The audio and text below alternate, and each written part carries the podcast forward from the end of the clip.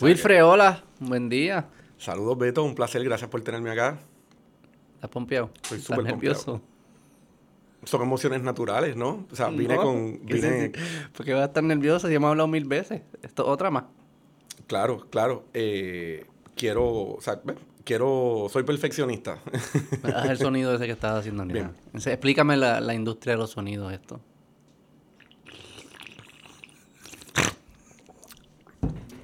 Ese sonido salió natural ahorita, lo estamos repitiendo ahora. Y, ¿verdad? Podemos arrancar con esto.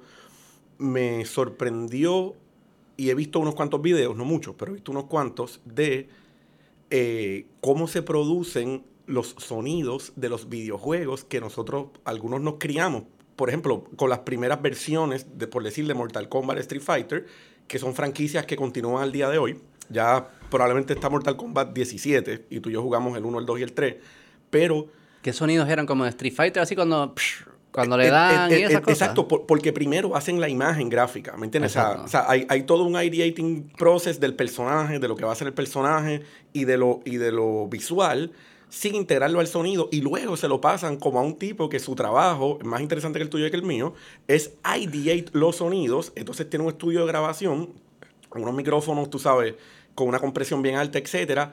Y, y, por ejemplo, y pues él decide que el, que el, el, eh, Fatality de Sub-Zero, pues va a ser meterle con un martillo a un mango eh, al lado de un micrófono y luego, claro, como ingeniero de sonido, juega con las ondas hasta crear eso.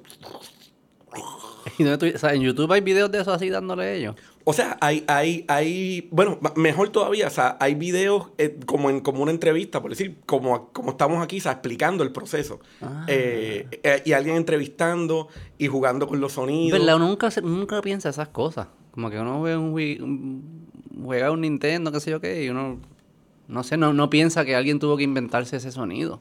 Como que piensan, bueno, pues si Yoshi se come la planta, pues obviamente va, va a sonar así, porque ¿cómo va a sonar? Claro. alguien tuvo que inventarse y hacerlo. Es más, yo, yo pensaría que esa es una manera objetiva de determinar que hicieron un buen trabajo, que, que tú y yo pensamos que eso es así, punto. Porque hay unas leyes del universo Yoshi, que Yoshi. sí. Y, Así suena y- Yoshi. y cuando Mario coge la estrellita, pues tan, tan, tan, tan, tan, tan, eso tiene que ser así. Exacto, pero... Ah, no, esa era otra, ¿verdad? Ahí entrabas, yo creo que entrabas en el Underworld para ese sonido. Cuando entras por el tu- ese era el, el, el de esto, el, como el tubito, un túnel. El túnel verde ese, ¿cómo se llama eso? El, el túnel El por, el, por el cual... Pero tú has visto también los que hacen sonidos para la gente dormirse. Que es como que gente que escucha en YouTube, creo que es en YouTube. No sé cómo se llama, ¿tú sabes cómo se llama? Yo, yo creo que la modalidad es ASMR, eh, Eso. ¿verdad? Que tiene que ver con Que es como que gente traga así, ese mismo sonido. O gente amarrándose las tenis, o gente cocinando. Y que la gente lo escucha y lo relaja. Sí, sí, sí, sí. O sea, su- supongo que cualquier cosa que distrae tu mente, su- o sea, supongo que es como un induced mindfulness, ¿verdad? Por plantearlo de una manera, donde cualquier cosa que ser capta- repetitivo, tú dices. O sea, ca- capta tu atención sin ocuparte demasiado y pues te permite dormirte, te permite caer en estados meditativos, supongo. Eh, o sea que está interesante eso. De hecho, virando un poquito para los videojuegos, eh, ya que la cosa arrancó por ahí bien natural, ¿verdad? Creo que es un poquito interesante también que hablemos de cómo eh, esa fue un poco una puerta para la cultura japonesa eh, propagarse. Tú sabes, como que o sea, todos esos juegos que nosotros jugamos. Todo eso eh, vienen de allá, ¿verdad? Sí, o sea, Nintendo sí es de allá y, Sí. Ma- y todo lo que es relacionado directo con Nintendo Mario y todos los personajes, Yoshi, qué sé yo, eso es de allá. Todo, todo eso es de Japón. también de allá. Sony es de allá. Bueno, o sea, Sonic. Sonic, el perso bueno, Sonic es un personaje de Sega. De y, Sega. y ¿Y de allá y también? Ah. Sega es de allá también. Eh, bueno, o sea, no soy un experto en la industria, pero prácticamente todo surge en Tokio. Y, y claro, y, y luego pues, pues tienen oficinas en, en eh, esas headquarters en Norteamérica y los juegos se, se, se modifican un poquito. ¿Y por qué es que a ellos esa cultura le gusta tanto así como los muñequitos? Porque a ellos también les gusta el- el- el- los animes que se llaman, que son como que los muñequitos de ahora. Y el porno de muñequitos tú rápido piensas en japoneses. Sí. No, por lo menos yo, mi cerebro. Porque, ¿qué, ¿qué es lo que está pasando allí que les gusta tanto? Pues mira, yo he tenido, he tenido el privilegio de estar en Japón, solamente en Tokio, eh, y es un país fascinante. O sea, todo el mundo que tenga la oportunidad de ir, en algún momento debería ir. No, ciertamente no es un viaje barato. O sea, Tokio es una ciudad cara, los pasajes son caros, tú sabes, en, en general pues hay que, hay que presupuestarlo bien. Eh, pero, o sea, en Tokio tú ves desde el orden más eh, inimaginable, tú sabes, de, de, todo el mundo haciendo las filas perfectas, sin quejarse, ta, ta, tan, hasta, eh, ¿verdad? Unas cosas bien locas, de sello de robótica, de anime, de, de o sea, que e, es un país ciertamente bien lleno de contrastes, tal, tal vez esa cultura tan rígida que viene desde el samurái, ¿no? Y desde, desde perspectivas medievales, e, etcétera, eh, pues entonces necesita un escape. Eh, Mm. y, y, pues tal vez... Y crean estos mundos paralelos en sus mentes, qué sé yo qué. Porque in- in- sí, que, que crean una realidad donde hacer lo que de verdad quisieran hacer, pero en la fila del software no lo hacen. ¿Y por qué un Mario? Porque, ¿Por qué no un, muche- un muñeco japonés? Mario es como un italiano, ¿no? Mario y Luigi son italianos. Un plomero. Plomero italiano. Un plomero ah, porque italiano. allí como que los plomeros y esos son italianos. Yo no, sé. Eh, bueno, o sea, el, el surgimiento de Mario yo creo que viene de Donkey Kong, ¿verdad? Que Donkey Kong era el personaje, ¿no? Y, y él era... Donkey Kong vino primero. Sí, yo entiendo que sí. O sea, que era, que era el juego que tú ibas como subiendo. eh, eh, y luego algunos personajes de ahí evolucionan, ¿verdad? Entonces el, el dos dimensiones, caminando para el lado, etcétera. Este, pero... Ah, porque el Donkey Kong era así como que subiendo como... Sí, Do- Donkey Kong estaba arriba y tiraba unos barriles. ¿Cómo se llama el que, que disparaban barrel? ba- Que eran como que disparabas unos... unos Gálaga. un- Gálaga. Ese era de los... Era, Eso es antes. Eso, sí, pues, eso. eso es Atari, eso es antes de nosotros. y eso es subiendo, eso es como subiendo así, o sea, no se mueven para el lado. Correcto, correcto. Así correcto. era Donkey Kong al principio. Así era Donkey Kong. Como Tetris. Correcto. Que es como que un plano nada más, no se mueve para ningún... Ok, ok. Y Donkey Kong era así, un muñequito subiendo y que iban cayendo, como los juegos de Facebook y eso. O Que sea, no- es que eh, eh, habían una, como una rampa, ¿verdad? Así que en, en un sistema complicado, eh, entonces unos barriles, y tú tenías que ir brincando los barriles y haciendo cosas para pues, salvar a la princesa. Y subiendo, iba cayendo el, el mundo. Iban cayendo los... El mundo era estático, Mm. era relativamente estático. Se iban moviendo los barriles y los enemigos que te podían eh, aniquilar. ¿Y King Kong también es de Japón? ¿O es americano o europeo? Desconozco, desconozco el, el origen de King ¿Tendrá Kong. relación King Kong con Donkey Kong? Y? De como que los mismos personajes siguen surgiendo, ¿no? Como que hay como unos fetish que se nos quedan. Todos los- como que siempre es como un gorila, un dragón. Bueno, y... Son como que los mismos se repiten de distintas formas. Y tal vez ahí hay, hay una respuesta en la evolución de las especies, ¿verdad? Y, ¿no? y, y los postulados de, de Darwin en el sentido de que o sea, seguimos, no, o sea, la idea de que un, un simio eh, grande, poderoso, viene a destruir la sociedad más avanzada, evolucionada, eh, eh, es una idea que creo que sigue seduciendo y seducirá por mucho tiempo porque venimos de los monos. O sea, es como que pues tu, tu, tu origen pues va a terminar... Sí, que ese era el primer, ese era el, el miedo que tenían los- nuestros ancestros, ¿tú crees? Como que un simio grande, más poderoso que nosotros, es lo que destruye la vida en la aldea o lo que fuese. Al final del día estamos hablando de la industria de entretenimiento, ¿verdad? Que, No, que- pero al final son cuentos que están en las mentes de las personas y eso surge Claro. de algún lado. Claro. Y lo que es curioso es que sí, son parecidos los cuentos. Como que el cuento del videojuego es bien parecido al cuento de la película, que el cuen- parecido al cuento del libro. Como que, que se repitan los mismos personajes, las mismas, los mismos pero es que ciclos yo- de personajes. Yo creo que hablando de esto, ¿verdad? Estamos transicionando a un tema, o al mismo tema desde una perspectiva más amplia, que ahí no son tantas las narrativas que los medios disponibles, sea literatura, sea poesía lírica, sea juegos de Nintendo, eh, ¿verdad? Que son medios de comunicación, entretenimiento, diseminación de eh, pensamientos, cultura. No son tantas las narrativas, tú sabes. eh, No, el bien y el mal. O sea, porque hay cierta polaridad. O sea, hay, hay un mal que siendo egoísta le va aparentemente bien. Y hay un héroe trágico que siendo que teniendo la mayoría de los valores positivos, porque ahí siempre falta uno, para que ahí sea la, la moraleja, eh, le va mal. Eh, y pues y, no son tantas esas narrativas, no sé, o sea, creo que... que... Y yo creo que puede ser que no son tantas o... Sí, puede haber mucha gente tratando distintas narrativas, pero la que siempre termina conectando con la gente parece ser un mismo arco, unos mismos personajes, un mismo ciclo. Creo que hay como unos patrones que son lo que conecta con la gente. Debe haber un loco por ahí escribiendo un cuento que nadie le hace caso. No, no, no, Porque no- nadie es una mierda. Digo, o sea, y, y, y, y obviamente también pues, en tiempos recientes la, la industria es súper profit oriented. O sea, como, o sea, hay un montón de películas que yo estoy 100% seguro que la humanidad estaría mucho mejor servida si nunca se hubiesen hecho, tú sabes. ¿Cuál? Había una como de un tiburón grande hace poco, pero no me acuerdo ni el nombre. Joss. Porque- porque- no, no, no, no, Joss, Joss, Joss añejó muy bien y es un clásico. ok. Eh, un, un tiburón, eh, mano, una super pelada, tú sabes. Como la Eh, del tornado de esos los tiburones. Ajá, pues exacto. ¿Cómo se llamaba? Sharknado. Hicieron como dos, ¿verdad? Dos tres. o sea, ¿Qué piensa esa gente? man? cuando yo eh, la internalizo, que hay personas que, que ese es su sábado, brother, tú sabes, de que, de que están pompeados desde el miércoles. Viene cine, cabrón. Sale Sharknado 3. Sharknado. El trailer se lo sabe. Beto, yo, Compran las t-shirts. yo pienso entonces que bastante bien funciona el planeta. Sí, o sea, tú me entiendes, como que... eh,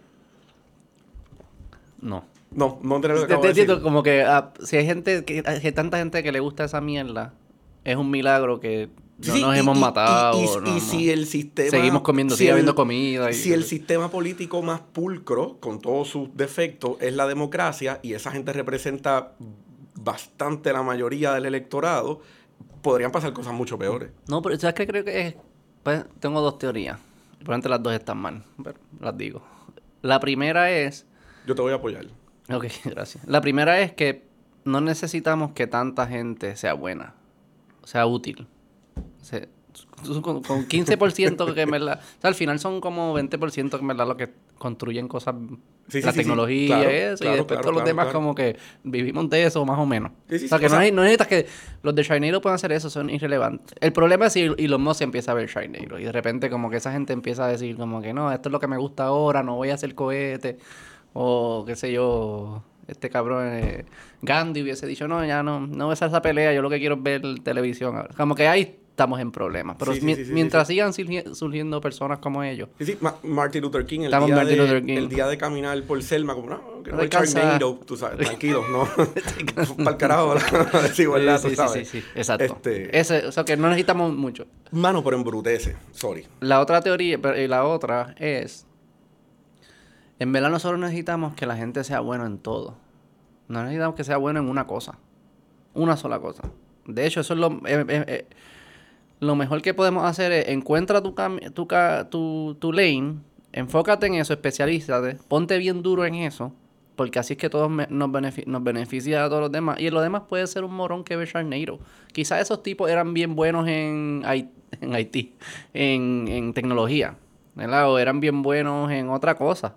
Y son tienen gustos de pinga en películas. Pero son bien buenos en la otra cosa. Y Ah, para no, los no, demás, nos No, viene y- mejor que sea eso. Y, y que quede claro, ¿verdad? Admiro la audacia, por decirlo de una manera, de producir Sharknado. O sea, la, la, el modelo de negocio, Sí, la vamos a hacer esta película. ¿Cómo tú crees que fue la pri- el primer pitch? Hazme el pitch. Ves que tú te, te imaginas este charnero y tú- yo soy el, el productor, el executive producer. Hazme el pitch. Honestamente, yo creo que... Mira, yo me estoy imaginando. ¿Te acuerdas de Twister y Joss? Eso es. Twister era la del tornado. Sí. Twister y Joss. un Pero poquito- y un poquito como Finding Nemo mezcladito, un poquito ¿verdad? Finding Nemo. Twister Just Finding Nemo. Pero como. Como que. ¿Tú te acuerdas de los tus amigos más brutos en high school? Como que para ese, ese es el target market. Y cogemos los, Beto, no, tiburones y empieza. Sí, sí, sí. Sí. ¿Tú crees que es para todo el mundo? No, ¿cuánta gente ve Sharknado? No, no, no. ma- O sea, estaba pensando que en el high school que tú y yo estudiamos, eh, creo que, que aún la gente, que aún cualquiera pensaría que, que es una basura de película. Yo vi, yo vi, yo, yo, yo vi parte de la 1. Es que son de esas cosas que tú dices. Como que, what am I missing? y- tú te piensas como y- que, y pero ¿cómo es posible que hagan esto cuando es tan obvio que no lo hagan? Pues debe ser, yo tengo que ser el que está mal. Algo tiene que haber ahí que yo no entiendo. ¿Ves? Es como Claro. cuando la gente escucha hoy, Bad- eh, estos días escuchan Bad Bunny. Lo escuchan al principio y no les gusta. Y es como que, hmm, si no me gusta una canción de Bad Bunny, debe ser que yo estoy mal. Tengo que seguir tratando hasta que encontrar qué es lo que guste, porque es que tiene que, tiene, hay una razón de ser que exista. No, oye, y, eh, ¿verdad? Y creo, no sé si Bad Bunny es el próximo tema que hay que, que explotar, No, no. pero quería mencionar brevemente de Bad Bunny que, o sea, que al final del día, los ritmos, ¿verdad? Que él maneja, que principalmente son de, de perreo, ¿verdad? Por decir, dembow, eh, pero él sabe, eh, él es muy creativo, tú sabes, que sus canciones... O sea, no, no, no es un, por ejemplo, una canción que dura cuatro minutos, no es cuatro minutos de dembow. Es, o sea, él es bien selectivo en como, o sea, uno increciendo, incrementar, perdón, incorporar otro género. Entonces, cuando te da un pedacito de dembow, por decirlo, o una canción como Zafaera, pues hay como, como una catarsis, tú sabes, de diablo, como que Bad Bunny con su creatividad. Pero- Oye, pero, pero el tipo... Pero porque el O sea, tipo pero que hizo Sharknado es distinto. Pero- porque, por- ¿sabes? Después de ver, de- después de ver el resultado, tú sabes, pero de entrada, Bad Bunny te dice, mira, yo voy a estar mezclando estas cosas y me voy a vestir así, y todo el mundo como que... "Ah, Esto, Bad Bunny pudo haber sido Sharknado. O sea, ¿cómo tú sabes de entrada que un- algo es creativo y, otra, y una cosa es una estupidez? No, no, no, es una pregunta bien interesante, pero hay una, en cuanto a la vestimenta, ¿verdad? Pues, o sea, uno, hay una tradición, por decir, de artistas rebeldes con la vestimenta, como un Liberace, ¿verdad? En el tiempo de nuestros padres. Y, ¿Y por qué pues, Sharknado no es rebeldía? Eso es lo que no, no entiendo. no- Yo sé que ahora no es, pero cuando vino con la idea, mira, yo voy a poner tiburones con un tornado y te- una- unos héroes que van a salvar a los, a los. No sé qué es lo que pasa en la película, pero... Porque eso... Sí, sí, no, de- te, no lo, te lo voy a explicar bien fácil. Su- ¿Está bien? Pero dame un segundito. dame Te voy a segundito. una analogía más. No, te quiero contestar, por favor. Ok. Ok. Los tiburones viven en el agua. Ya, esa es toda la premisa. Y ha sido así Si por, está lloviendo por en millones tornado. y millones. El agua que llueve es dulce y los tiburones viven en agua preponderantemente salada. Algunos Está mixtos. bien, pero los dragones no existen y la gente ve eso. Y King Kong no existe y la gente lo ve y nadie dice, ah, lo cargar. O sea, unas películas, no sé si ganó- se ganaba premios y qué sé yo qué. O sea, como que ese elemento de que porque no exista no quiere decir que... Porque entonces ahí se caen la mitad de las películas y de las, de las historias que nos creemos cuentos y qué sé yo qué. O sea, no sé por qué hay cosas que decimos, ¿sabes qué? Ese tipo es un genio por mezclar esas dos cosas. Y cuando mezclan tiburones y tornados, decimos ese tipo es un retardado. Claro, claro. Eh, claro, no entiendo. Eh, me- se me parece a, lo- a cuando la gente religiosa ve las religiones modernas, como que Scientology, qué sé yo, y dice como que, diablo, esa gente sí que está al garo. Y como que, gano, tu cuento es igual de pe- O sea, como que no entiendo cómo uno es distinto al otro, porque Claro, uno no, no, es... Pero, y yo vería en Sharknado, y, a- y, y, y puedes Y decir Sharknado probablemente es el peor ejemplo. Es el peor ejemplo, Sí, estamos sí. súper claros. Pero por eso lo hace tan entretenido, porque es un ejemplo difícil de manejar. Eh, o sea, yo admiro la premisa comercial detrás de Sharknado. O sea, vamos a hacer un producto que, que dos chamacos que podrían estar hablando de otras cosas, están hablando de esto un sábado a las 10 de la mañana, porque es una soberana basura, pero a la misma vez va a vender un montón. O sea, ellos no tuvieron que contratar a Tom Hanks, a Tom Cruise. a- ¿Quién eran los actores? Pero estaba ahí la, la muchacha, ¿es Tara Reid es que se llamaba? No, la verdad no recuerdo. Había una muchacha que era... No recuerdo el casting, pero, Conocida, pero, pero sí. estoy seguro que, que producir la película costó menos que producir eh, ¿verdad? películas donde los actores. eh, Ellos son sabían si esta, esta mierda de población se come Twinkies, si come papitas con la mierda de Wendy's y come, se come cualquier mierda. ¿Por qué no va a haber una película de esta? Yo, como que... by- the way, yo creo que hay un todo un nivel más bajo alimenticio que esos que tú mencionaste. Y tal, vez, y tal vez dos más para Twinkies abajo. eh, O el, sea, pero- Twinkie, el, fried Twinkie. Exactamente. Sí, la- la- el derivado del Twinkie. Sí, Exactamente. sí. Ese es Sharknado 2. Exactamente, exactamente. Pero sí, no, o sea, yo sé que es un, es un ejemplo malísimo y es una mierda de película probablemente. Lo que no sé si uno puede descifrar estas cosas de entrada. ¿Ves? Como que a veces celebramos cosas como, diablo, qué genio. Y quizás estos son attempts, son, tra eh, son están tratando de hacer cosas así que no funcionaron. Bu- Bueno, porque yo lo veo como un proyecto principalmente comercial y, y me parece que Sí, fue probablemente exitoso sí. comercial, ¿me Sí, entiendes? sí, no, sí, sí. o sea, por- por- ¿verdad? Porque, porque, de hecho, tú estabas hablando ahorita de que quién determina que alguien fue un genio, que no. pues hay, hay cierta institucionalidad y política, ¿verdad? o sea, por No, decir... ese es tu lado. eh, Tu no- lado es bien institucional, me imagino, ¿no? Como que tiene que haber unos, unos no, pero- paladines pero- que pero- deciden pero me qué es refiero lo que es a- arte, a- qué es lo que es literatura. a, qué a la- a la- a la- a la- a la- a las academias, a los premios Nobel, etcétera, No, etcétera. pero son como unas instituciones elite que deciden qué es lo que es y no es. claro. Yo soy más del pueblo. Y esa... Yo- y- la gente decide. La De gente acuerdo, decide. de Si le- y si, sea, porque alguien puede venir aquí a decirle a los que le gusta. Ponle que estoy seguro que Sharknado lo vio más gente y conectó con más gente que alguna película que se ha ganado un Oscar. Probablemente. No, pues Y definitivamente. va a venir, que no, no, no. Es- eso es arte y eso no es arte. ¿Pero quién es tú para decidir eso? ¿Y por qué? ¿A base de qué criterio? Y, y, ¿qué importa entonces? O sea, si, si lo que tú, si tú eres el que decide esto es arte y esto no es arte, y eres tan arbitrario como decidir lo que te, que son tus gustos, entonces ¿cuál es el valor de esa decisión? Es irrelevante. Por eso los award shows eso va a ser irrelevante. El mundo moderno, ya verás, en 15 años los award shows van a ser Nadie le importa. A ti te importan los, los Oscars y eso no No, importan no ya. me importa, no me importa. Desde que quitaron a Kevin Hart, después pasó la pandemia, lo hacían remoto y era como que bien weird. Ya es como que a nadie le importa. Yo creo que hay como un... la- las nuevas generaciones están diciendo como que estas instituciones viejas, Pero, verdad, pero fíjate, Be- Beto, que es déjame- como una déjame- autoridad Déjame interrumpirte impuesta. ahí. Yo, yo creo que hay por lo menos dos vertientes paralelas que existen y que, es fa- y que es fabuloso que existen y que hace que funcione muy bien, que es una vertiente y, y hay gris, obvio, pero que hay una vertiente principalmente comercial, y estamos hablando ahora mismo de la, de la cinematografía, y ahí cae Sharknado y muchísimas otras, que son menos malas que Sharknado, pero que el propósito es principalmente comercial, y que hay una vertiente donde el, el, el, el propósito es adelantar las, las barreras de lo que es la cinematografía. O sea, porque re- recuérdate que, que la cinematografía no lleva tanto tiempo existiendo porque no tenemos la tecnología. O sea, las películas hace 100 años no tenían sonido.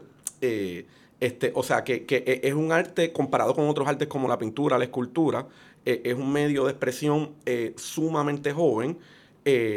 Y hay unos cánones. O sea, yo no, yo no estoy diciendo que eso sea correcto o incorrecto, pero, pero lo hay. ¿Me entiendes? Como Y tú que- dices como que esos que están eh, empujando las fronteras, creando cosas nuevas, comercialmente no van a ser tan factibles al principio, porque es como crear un... No, no. Que, eh, eh, que el paladar Mira, aprenda, yo- yo- aprenda a apreciar yo- cosas nuevas. Yo lo veo de esta manera. Am- ambos cánones son legítimos, ambos cánones son necesarios. Porque, Mm, oye, sí, sí. yo prefiero, yo, ¿verdad? Estamos criticando a la gente que ve Sharknado, pero yo prefiero que la gente vea Sharknado a que, a que, a que estén haciendo cosas verdaderamente malas, a que estén usando drogas, eh, ¿me entiendes? A que estén... Probablemente hacer las dos a la vez. Puede que las dos- no lo sé, pero vamos a decir que, que hay... Shark, ¿te ¿Ha que- hecho Shark, Sharknado en, en meth?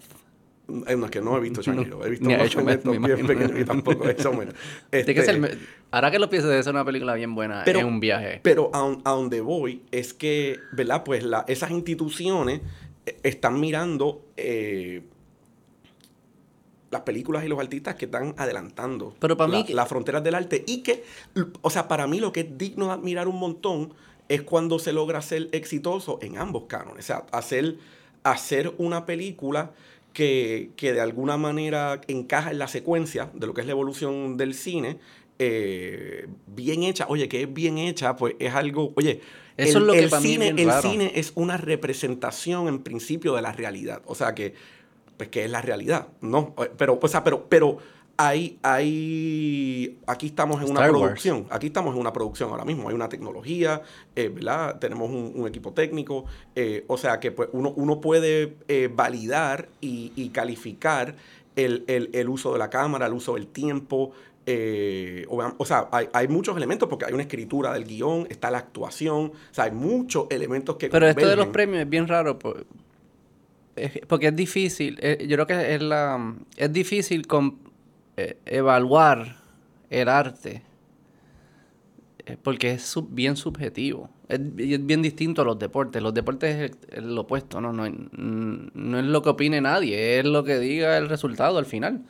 ¿Verdad? Eh, y aunque a- hasta los deportes que son como gimnasia y eso, que es puntuación de, de algunos jueces, tratan de estandarizarlo lo más posible, como que si hace este brinco de tres vueltas vale estos puntos y hay muchos jueces. Tratan de hacerlo lo más objetivo posible, pero los deportes son objetivos. Pero cuando es de arte, como que a mí yo siempre he sido un poco escéptico como de estos de cosas que son tan subjetivas, que venga gente que se autodenomine experto No, no, y digan, no, yo soy la autoridad y si a nadie le gusta es que todo el mundo está mal. Y ¿Qué yo- clase y- de y yo- cojones? y ¿Cómo yo que creo-? Si existe y- una mierda, ¿quién carajo quiere ver una mierda ahí que nadie entiende en francés o es, si- o es silenciosa, es un mal, te llegué el trabajo, no voy a ver esa mierda. Y, Y lo sí, que sí, dijiste sí. es una mierda, no, pero eso es arte, pero es una mierda. ¿Qué me importa si es arte o no? No, no, y- o sea, y, y Beto, yo, yo creo que la cinematografía es un arte, eh, ¿verdad? Es un arte bien integrado, donde, o sea, al final del día hay un montón de disciplinas. O sea, hay que escribir, hay que filmar, hay que actuar, hay que escoger la música. Pero me refiero en un montón de cosas. también, película, Este, música, o- todo. O, sea, que, que, que, que es, es difícil evaluarlo, pero creo que al final del día uno puede decir, mira, aquí hay un trabajo bien hecho. No que es mejor que el otro, pero que hay un trabajo bien hecho. Pero, por ejemplo, lo que tú acabas de Pero que es mencionar... bien hecho. Pero dame un segundo. Lo que tú acabas de mencionar, no sé, pues... eh, no dije, sigue contigo. la realidad de cada ser humano y algunos coinciden y ven Sharknado y otros coinciden y ven, eh, ¿verdad? Eh, Cinema Paradiso, ¿verdad? Cualquiera otra.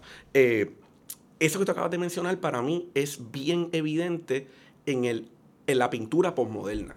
Porque, por ejemplo, o sea, a mí me encanta Nueva York, me encantan los museos de Nueva York eh, y ciertamente me encanta el Met Museum. O sea, el Met Museum es inmenso. O sea, yo he estado tres horas eh, viendo un 20% de la exhibición, ¿verdad? Y, tiene, tiene un área eh, del Antiguo Egipto, ¿verdad? Es muy interesante también cómo consiguieron esa colección del Antiguo Egipto, un área de, eh, la Antigua Roma, etcétera, etcétera. Y ciertamente, pues, a medida que entramos en la modernidad, eh, pues hay obras de- del impresionismo, posimpresionismo, modernismo, o sea, todos los caballos, los Picasso, los Matisse, etcétera. Entonces, de momento, o sea, yo estoy en un, en, en- en un, en una, en un nivel de conciencia, tú sabes, bien elevado, disfrutando civilización, arte, etcétera, y de momento entro a las galerías postmodernas y veo un cuadro, tú sabes, del tamaño de esta pared con tres puntitos violetas y... Ese es como el del guineo. El guineo en la pared. ¿Tú has visto ese? Que pones un Sí, guineo y lo sí, pegas sí, en la sí, pared. por, por eso, por gente eso, por eso, desmayándose por eso, ahí. por eso. Cabrón. Este, Wow. eh, por eso, eso es ridículamente subjetivo. Sea, Pero lo otro también tenía que serlo. ¿No? o sea, pero tú... tú- Toda la arte es subjetiva. Y toda la apreciación es subjetiva. Y los tengo gustos. que definirlo. Bueno, o sea, obviamente hay unos gustos, pero, o sea, tú. Pi- O sea, Picasso es Picasso y Matisse es Matisse, por- por- por- porque hay unas reglas del arte, ¿no? Eh, hay unas escuelas de arte. Bueno, y, y también recuérdate que no es lo mismo comparar un producto cuando alguien ya lo hizo a ser el primero que hace un producto. O sea, porque, ah, que yo no entiendo también el cubismo. Bueno, pero Picasso lo inventó. Ah, que yo no entiendo también el, el impresionismo. Ah, bueno, pero Matisse lo inventó. Pero lo que- Y gustó tanto que después Ah, 25 otros pero eso artistas es lo distinto. Gustó. lo hicieron. Gustó. Para mí es esa la métrica. Gustó. Conectó con la gente. Algo, con, algo hay en esa arte que contó un cuento, una narrativa que, contó, que conectó con las personas. Esa es la métrica. Es- lo que a mí me molesta es cuando hay gente que dice, no, es que no la audiencia, nadie le gusta mi arte porque es tan buena que nadie la entiende. Quizás es cierto, quizás esa persona es un marciano y está 100 años adelantado, ¿verdad? ¿Quién sabe? Quizás lo celebrarán en un siglo de aquí para adelante. Sí, oye, Pero y- y por ejemplo, hoy en día no me gusta, entonces tú no puedes decir, Yo- tú un- eres el morón porque a ti no te gusta lo que yo sé que es arte. ¿Qué clase cojones? Sí, ¿Cómo sí, sí, sí, sí, eso? sí, sí, sí. O sea, es, un esnovismo. O sea, los extremos son malos. Los extremos son malos y en ese sentido estoy de acuerdo con Y yo creo que hoy en día, los artistas de hoy en día son los que mejor conectan con sus audiencias. Porque yo sospecho que antes eran unos grupos más, más pequeños de poder, Muchísimo que eran los que decidían esto es lo que es arte. Y esto es lo que vamos a celebrar y estos son los cuadros que vamos a tener. Y ahora con la tecnología y eso, ya eso no es tan posible. No hay gatekeepers. Hay menos gatekeepers. Hay gatekeepers, pero hay menos gatekeepers que están diciendo, no, esto es lo que le tiene que gustar. Bicho es, yo voy a ver YouTube y, o yo voy a ver esta otra cosa en Instagram, donde sea que lo vea, donde el artista puede ir directo a mí. Y no necesito que alguien me diga qué es lo que a mí me tiene que gustar. O sea, que hay acuerdo. como que es, es probable que ahora sean los tiempos donde los artistas que están ganando son los que la gente más quiere y, que reciben, ganen. y reciben una retroalimentación más inmediata. Sea, ¿qué, Sí. qué retroalimentación más inmediata que las vistas y likes de YouTube, de Instagram y de otros mediums que te dan un feedback Y te comunican, te dan comments y todo eso. inmediato, inmediato.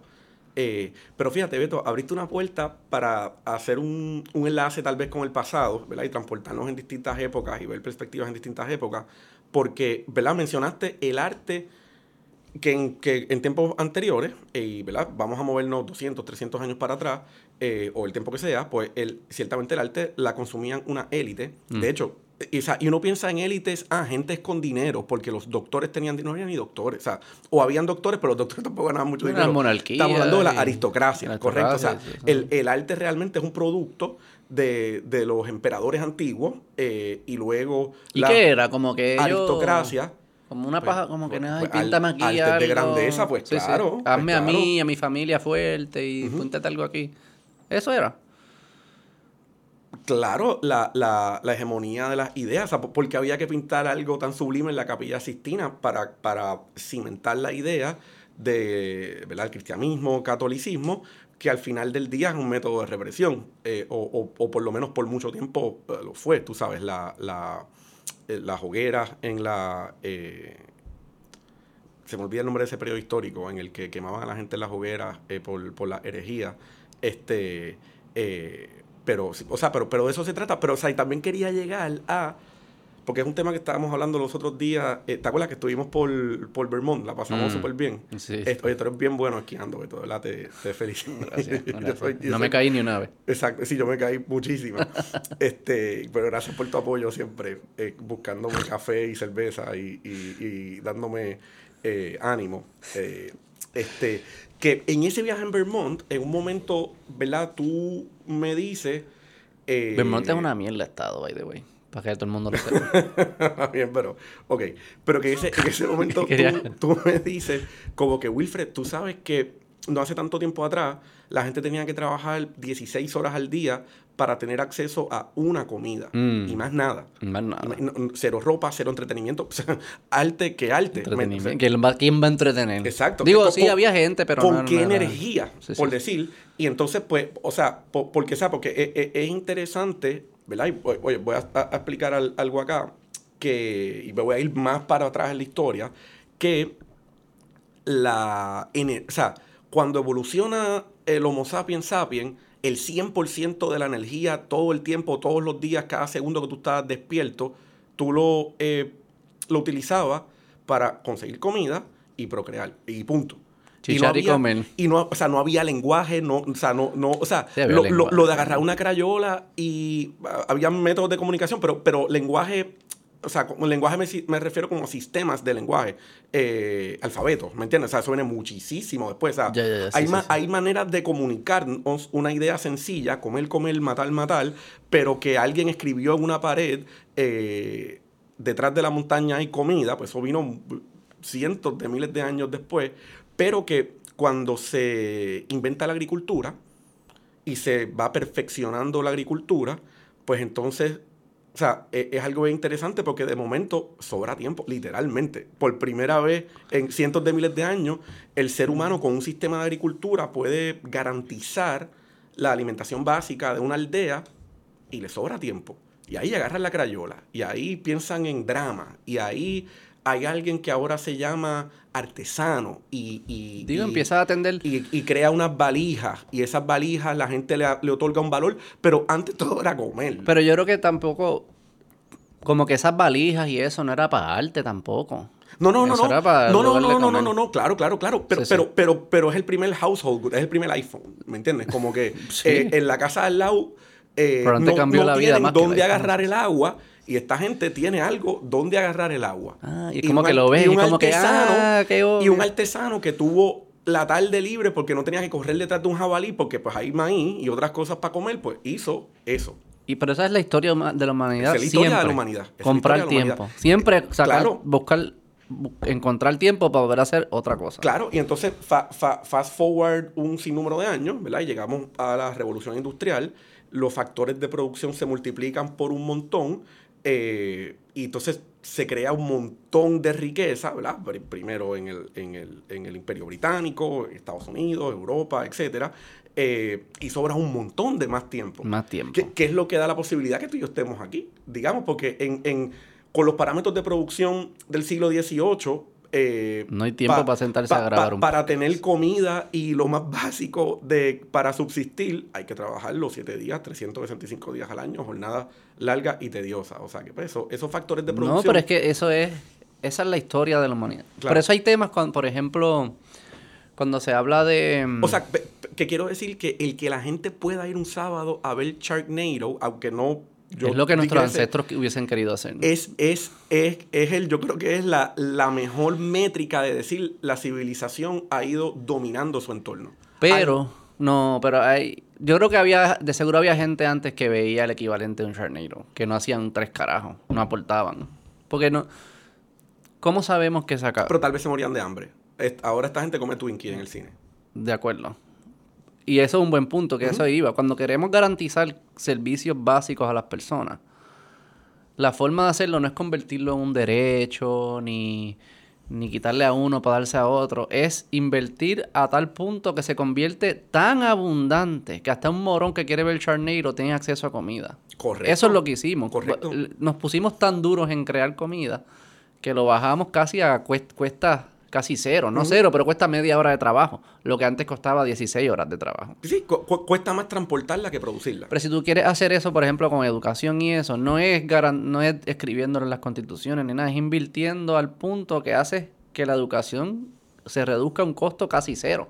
no es gastando más, es haciendo lo que cueste menos. Que cueste menos. Que sea tan accesible que casi gratis. Que cueste menos. Que, es lo que hemos logrado con la, con la comida. Claro, claro, claro, claro. Eh, y, y, Beto, o sea, es, bien interesante con ese punto que, eh, ¿verdad? Y veníamos hablando de esto el otro día también, que hoy día en un teléfono, ¿cuánto cuesta una suscripción promedio de, de data? no sé. 60, 50, pesos, yo diría. 50, o sea, una, una, cantidad que está al acceso de la gran mayoría de los presupuestos de las personas, ¿verdad? Y si no, eh, non-profits o gobiernos pudiesen costearlo. Y hay wifi. O sea, que, que, que o sea, tú puedes tener tu propia data, pero y, debería haber wifi, en, en, o sea, mucho más generalizado, etcétera. Eh, o sea, esa, esa inversión en infraestructura es fundamental. Digamos, tienes acceso a todo. A todo. Desde Sharknado a Shakespeare todo lo que sé. Hasta el video de los sonidos. Hasta el Beto Podcast. Correcto. Todo. Corre Bad Bunny también. Todo. que, se, eh, que se le haya ocurrido a un ser humano. Todo. Y lo documentó, lo grabó. Tú tienes acceso con 40 dólares, 50 dólares mensuales. O sea, es, es, algo absolutamente mind blowing. Es algo absolutamente mind blowing. Pero, y, que a la misma vez genera eh, riqueza. Porque, por ejemplo, o sea, al, artistas que que tal vez ya por, por medios tradicionales, eh, que sé vamos a decir un Elvis Presley. No sé, obviamente Elvis Presley es un nombre inmenso en la música, eh, pero cuando surge eh, YouTube y ahora, pues tú y yo o cualquier persona puede interesarse por ver conciertos en su momento de Elvis Presley, esa, obviamente ya falleció, pero esa, el ver el video genera unas regalías para su familia que tal vez como vender discos o sea, el, esfuerzo de que haya un CD en una tienda, o sea, que, ya casi no hay tiendas de CD, o sea, pero que hace, hace, hace, crea y distribuye riqueza también. Y no solo eso, es toda riqueza, todo lo que se ha producido, toda innovación, toda la riqueza siempre es producto de innovación, de, aprender a hacer algo de una forma más fácil de lo que lo hacíamos antes, ¿verdad? Como la agricultura que hablamos. Correcto. Y todo eso es producto de conocimiento. Eso no, no es no es que vino alguien una vez y se le ocurrió toda la historia de la humanidad y se inventó el iPhone. No, eso es conocimiento sobre conocimiento sobre conocimiento sobre conocimiento. Mientras más accesible sea ese conocimiento a las personas, a los innovadores, a las personas que están pensando, más rápido se va a dar la innovación. Al final estás conectándote, es tu cerebro, no tienes que ir a la biblioteca que leer el libro. Claro, claro. O sea que mientras, no es solo que lo puedas accesar, mientras también nos pongamos más creativos de otras formas de distribuirla, que quizás los audiobooks, por ejemplo, tienes que leerle, ahora lo puedes escuchar. Y, más colaboración también en, en temas Más colaboración, imagínate. Claro. Imagínate. Pero que esa, esa ventanita a, todo el conocimiento, que es un iPhone, una tablet, un, un Android, eh, te ofrece conocimiento virtualmente ilimitado y te ofrece entretenimiento virtualmente ilimitado. Eh, y, Sí. y cada persona, y qué maravilloso esto, cada persona es libre de hacer lo que quiera hacer con cada cosa. Este, pero ¿Quiénes son tu- como que tu, tu influencia ha sido de, de artistas o personas que tú admiras o que te han influenciado como tú piensas? Rafael Dime uno. Nadal, el tenista Rafael Nadal. Hace 100 años, tú no, supieras, o hace qui- 200 años, para ser más extremo, esa inspiración no pudo, nunca hubiese podido pasar. No existía el deporte del tenis. Pero Eh, ponle que existiera un alguien, un atleta a ese nivel de algún deporte que existiera, de sí, polo, el, el- Atlántico hubiese sido Nunca- un- tú no supieras que un- existía. una barrera geográfica demasiado grande para conocerlo. Para ti no existía el Rafael claro, Nadal. claro. Y esa inspiración o eso que causó positivo, también negativo, algunas cosas, no, no, tienes acceso a Mein Kampf. Pero esa- esas inspiraciones no sucedían. O sea, mi- mis abuelos no fueron inspirados por personas que pudieron haber sido inspirados solo porque no tenían acceso a esas personas. Si existían y hubiesen sido inspirados. O mi abuelo no pudo haber inspirado a otra porque también nosotros inspiramos a otro, ¿no? Y eso no hubiese pasado. Y eran... Piensa cuán diferente se, tú, tú fuese si tú no tuvieses acceso a todas esas personas, historias, narrativas, información y tuvieses, qué sé yo, acceso solamente al 10%, que fuese limitado a tu lenguaje y a las personas que están cerca de ti, que eso era lo que tenían ellos, ¿verdad? Solo que está en su geografía. ¿Quién serías tú?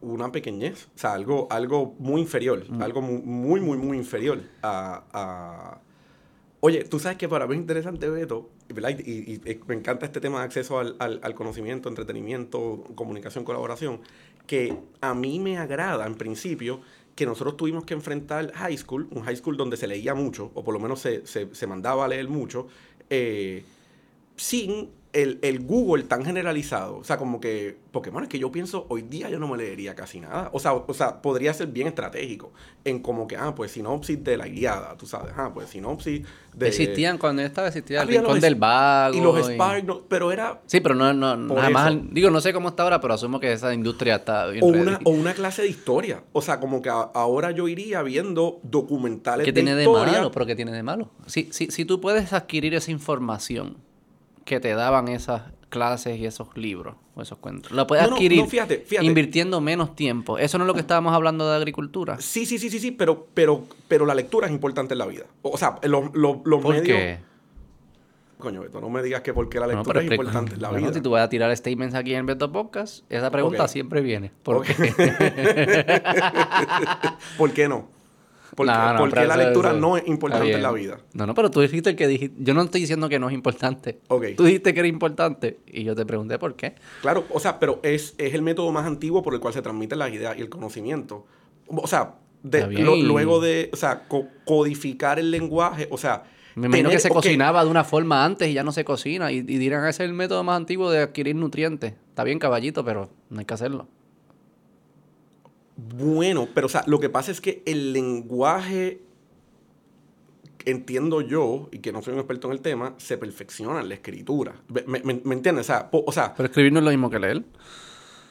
pero se escribe para que alguien lea, ¿no? No Eh, tú hay mucha gente tiene diario.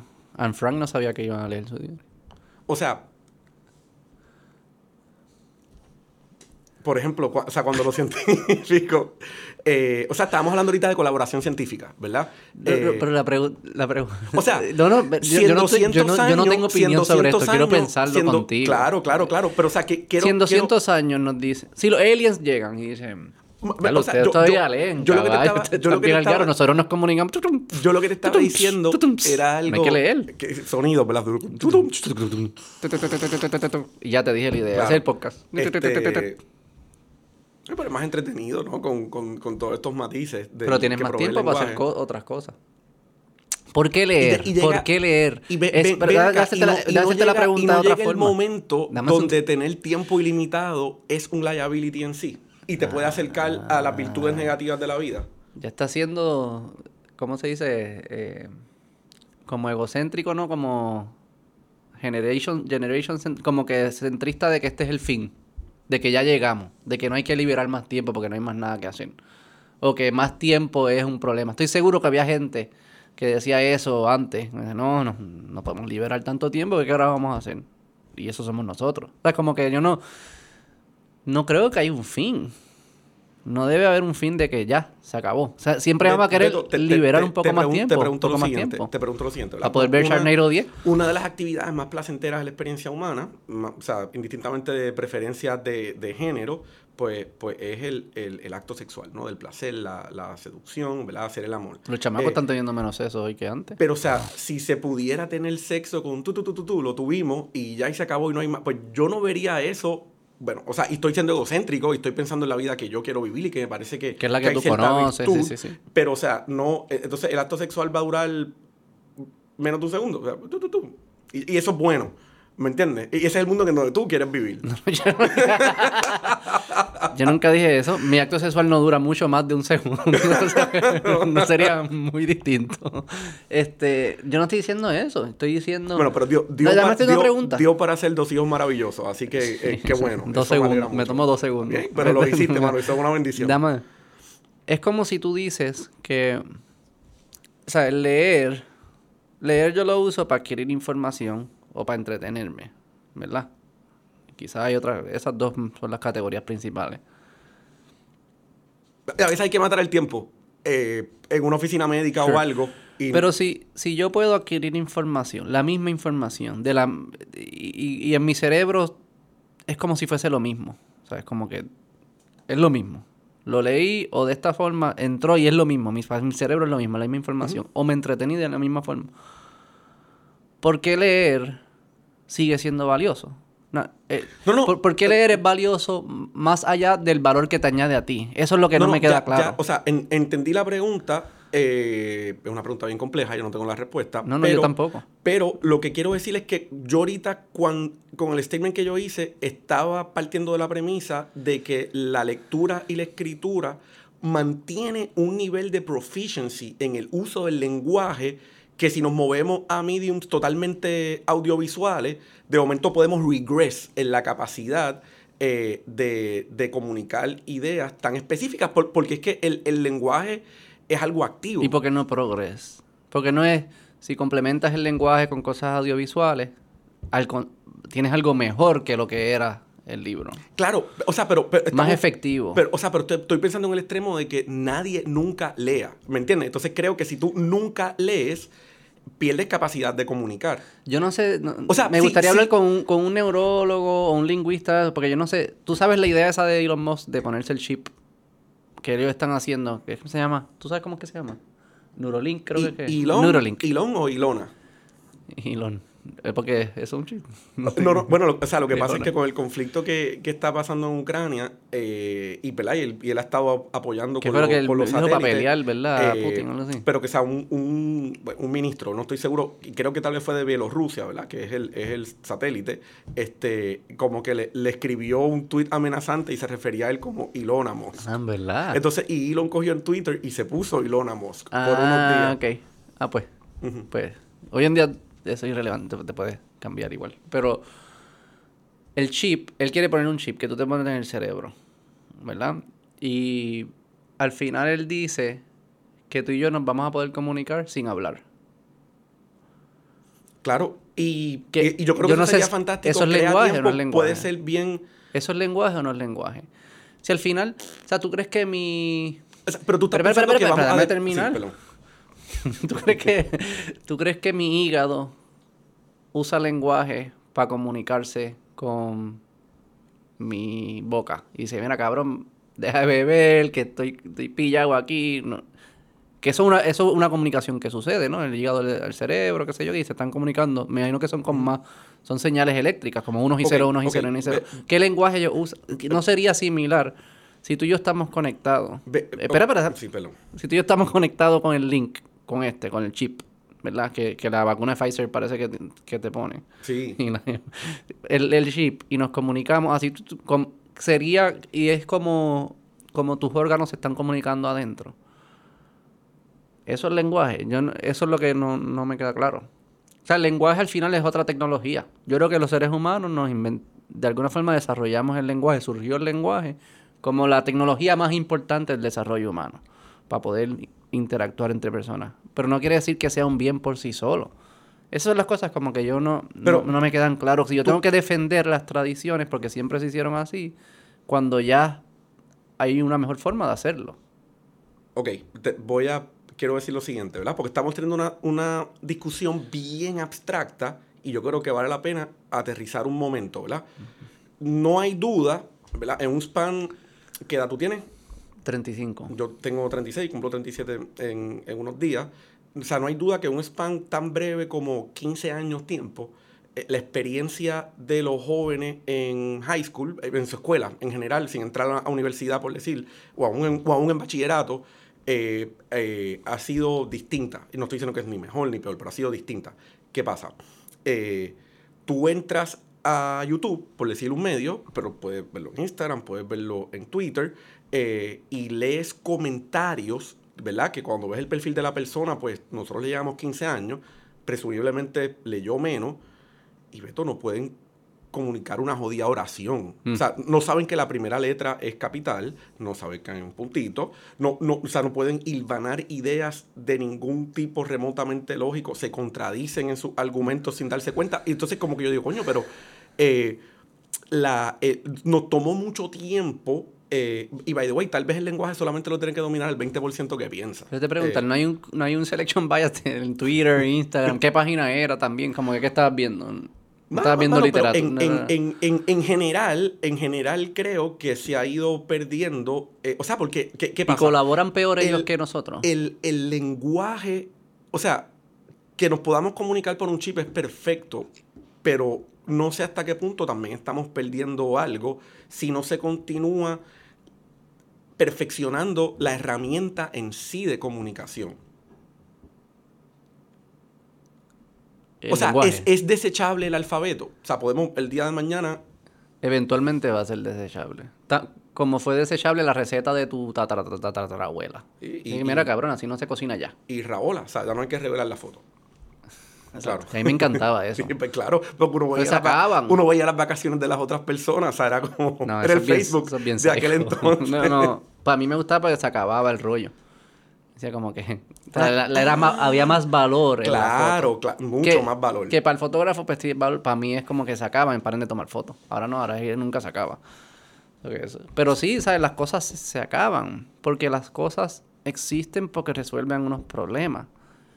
Las que más perduran son las que resuelvan, resuelven los problemas más profundos de la experiencia humana y más difíciles de resolver. Y el lenguaje, yo estoy de acuerdo, es, es la tecnología que nos hace humanos distintos al resto de los animales. Y podemos colaborar a un nivel increíble. Y van a surgir nuevas formas de hacer lenguaje. Yo creo que la capacidad de siempre comunicarnos, eso es lo que debe ser lo que le debemos llamar lenguaje. Español, escribir, esas son, son manifestaciones de esa tecnología que llamamos lenguaje, que nos permite comunicar lo que está aquí adentro para que tú entiendas, para que tú me digas lo que está aquí adentro, para entonces poder colaborar y no matarnos. Pero si hay mejores formas de hacerlo, ¿por qué vamos a, sea, a mantener...? Tú me estás diciendo que a la mí gente- que, por ejemplo, todo el conocimiento, o sea, y lo estoy pensando en, en- en- con la perspectiva positiva, de que sería algo brutal, o sea, que, que todo el conocimiento que uno adquirió, por decir, en, en high school, en bachillerato, tal vez hay un chip que te lo transmite en una experiencia que, que dura unos minutos, por, por decir algo, porque, eh, y ya. Veremos. Sabe un poco del cerebro, eso que no sé cuán lejos estamos de eso, de que tú te puedas meter cosas en el cerebro así. Pero al final, ¿qué son estas, qué son estos momentos de aprendizaje que no sea la información que está allá adentro? Y si de alguna forma yo puedo entrarte la información más eficiente, porque vamos a seguir haciéndolo de la forma más larga, ¿no? Es como, asumo que tú, o sea, tú comes carne, carne, lo que tú te vas a comer hoy. Tú no vas a ir a cazarlo, ni a sembrarlo, vas a ir al colmado o a un restaurante. Y alguien diría, Pu- Puede que sea hasta por Uber Eats. Bien imagínate, lo- ajá, sí. imagínate, peor todavía. Imagino que había alguien que dice, no, te- es que es el proceso de adquirir la carne lo que le da valor a la carne. Es el proceso de leer el libro lo que le da valor al conocimiento del libro. Y todos nosotros estamos que... Cool, pero voy a pedir Uber Eats como quiera. O sea, no, no, porque voy a ser ineficiente cuando no tengo que hacerlo. A menos que te guste. O sea, si, si, si, es, si es por la parte de que te gusta y el entretenimiento y eso, pues sí yo entiendo, sigue leyendo. O sigue cazando. Hay gente que caza porque le gusta. Sí, sí. Oye, y yo Pero creo que no un- es. No, no, hay que man- no hay que mantener estas cosas si dejan de ser útiles. Un, un ejemplo zángano, pero útil, tal vez es eh, lo- los discos de vinilo. O sea, obviamente la tecnología para escuchar música evolucionó a una manera que es muchísimo más eficiente, pero sigue habiendo cierto glamour, no sé, cierto... Yo tengo una teoría de los vinilos. cierto pues me encantaría escucharla. Porque yo me he dado cuenta, y a mí me pasó, que lo- son casi siempre son hombres casados con hijos. Cuando tú eres un hombre casado con hijos, lo más, lo más valioso es un poquito de tiempo tú solo, libre. Por eso le enca- nos encanta ir al baño. Entonces la estadística esa que dicen que según tú vas, te vas poniendo viejo, vas más al baño. Yo creo que eso está inflado porque el hombre casado con niños siempre busca la forma para irse para el baño.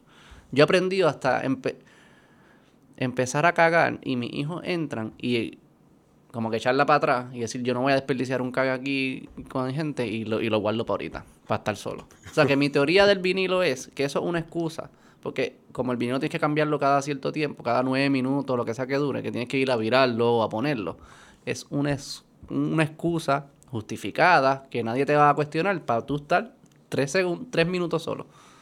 Sea, no es nada romántico de que estamos volviendo a los tiempos de nuestros abuelos. Los hombres casados con hijos buscando una excusa para tener tiempo solo. Esa es mi teoría del vinilo.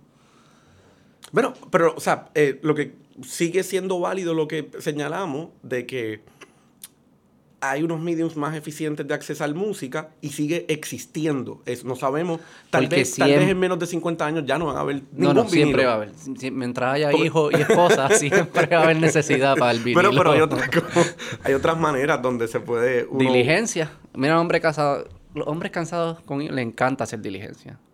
¿Tú quieres que ah, yo, yo voy, yo voy, yo voy, todo el mundo, yo voy, yo voy solo. No, no, yo voy solo, no te preocupes. Los que están haciendo la fila de Chick-fil-A, no, no te pre- no dudes que hay algunos de esos que están pero, haciendo pero, pero eh, entonces, saliendo a la casa. Pero entonces, Beto, ¿verdad? Estamos hablando conocimiento, entretenimiento, procreación, ¿verdad? Lenguaje. eh, Está súper interesante todo lo que estamos, eh, todos los temas que estamos tratando eh, eh, eh, y conectando. Eh, pero entonces, eh, esa me trae a lo siguiente. Qué, qué bueno que cada vez somos más eficientes. Qué bueno que cada vez tenemos más tiempo, ¿verdad? El tiempo tal vez es el... No, o sea, el- la salud y el tiempo son los activos más valiosos que tiene un ser humano, ¿verdad? Pensando que la vida es limitada. Pero eh, a medida que uno tiene más tiempo, pues más te toca enfrentarte a las inquietudes filosóficas sumamente complicadas de la vida, de qué es la existencia y qué hacemos aquí, y hay un Dios. O sea que yo creo que al final del día, al final del día hay un balance entre ser más eficiente en alimentarnos, ser más eficiente en transmitir ideas, y eso está fantástico, y, y yo estoy, to- o sea, y, y estoy, o sea, soy pro eso también, eh, pero creo que, creo que tener tanto y tanto tiempo, eh, pero no estoy tan claro cuál, va, cuál es el resultado. No, pero es que yo creo que lo estás viendo al revés. Yo creo que esas otras cosas, la filosofía, las religiones, no son, son tecnologías, son las es lo mismo, tecnología para colaborar mejor, para que no nos matemos y que la vida dure más. Yo creo que el- nosotros, yo no me imagino ningún momento en mi vida en el que yo esté saludable, ¿verdad? No es que tenga un dolor ahí increíble, no un sufrimiento increíble, que yo esté normal y yo diga, ¿sabes qué? Que se acabe mañana. Me muero, que me muera mañana, que se acabe. Y que yo no vaya a luchar para que no se acabe. O que venga alguien así a matarme y diga, ¿sabes qué? Mátame. Sí, dale, mátame. Sal- salvo algunas aberraciones que sabemos que existen psicológicas, la mayoría de los seres humanos quieren seguir viviendo que es algo genético. y o sea, es- es extenderlo algo, y eh, continuar extendiéndolo. ¿Por qué, por qué parar en 100? Que es como que el nuevo número, ¿verdad? Para llegar. Me imagino que el 100 de antes era 40. Y ellos decían, ah, no. Y los de antes era 20. Y decían, no, ya, es que estoy 20, ya. No, es que estoy en 40, es que estoy en 100. ¿Por qué parar en 100? Oye, ¿y va qué- a ser 200 y va a ser 300 y vamos a seguir y nunca vamos a parar. Y- Por eso el tiempo que vamos liberando siempre lo vamos a querer usar para seguir alargando. Y para hacer cosas que te hagan feliz, supongo. Sí, sí, siempre que te hagan feliz. Pero lo que te hace feliz es asociado a eso, a, a, a la- a seguir sobreviviendo. Yo creo que lo que nos da placer a nosotros es lo que hacía sobrevivir a nuestros antepasados. Y así se va pasando la genética. Por eso comer, las azúcares, el sexo. Porque el sexo se siente también. Porque es, esa es la procreación. e- esa es continuar con tu, con tu genética.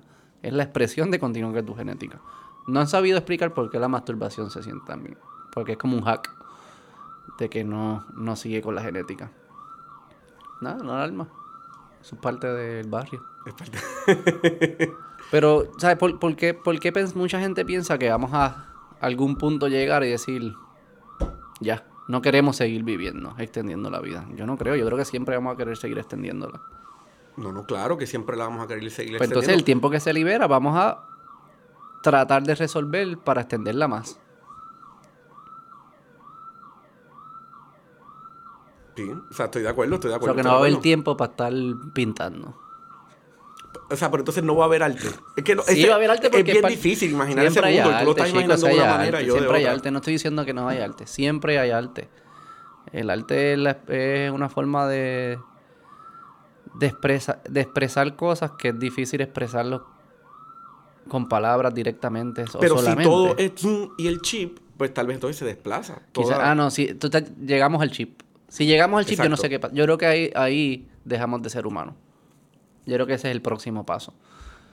Y, deja fin- de haber sexo, y deja de haber comida, y deja de haber todas las cosas. eh, Ah, sí. Sí, porque no hay razón. Si le puedes dar un botón y procrear.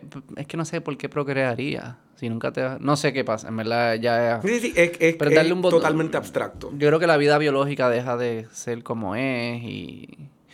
Está el metaverso también. O sea, que es una mezcla de- del chip y el metaverso. Lo que yo no sé cómo, cómo. ¿Qué es lo que sobrepasamos? Es.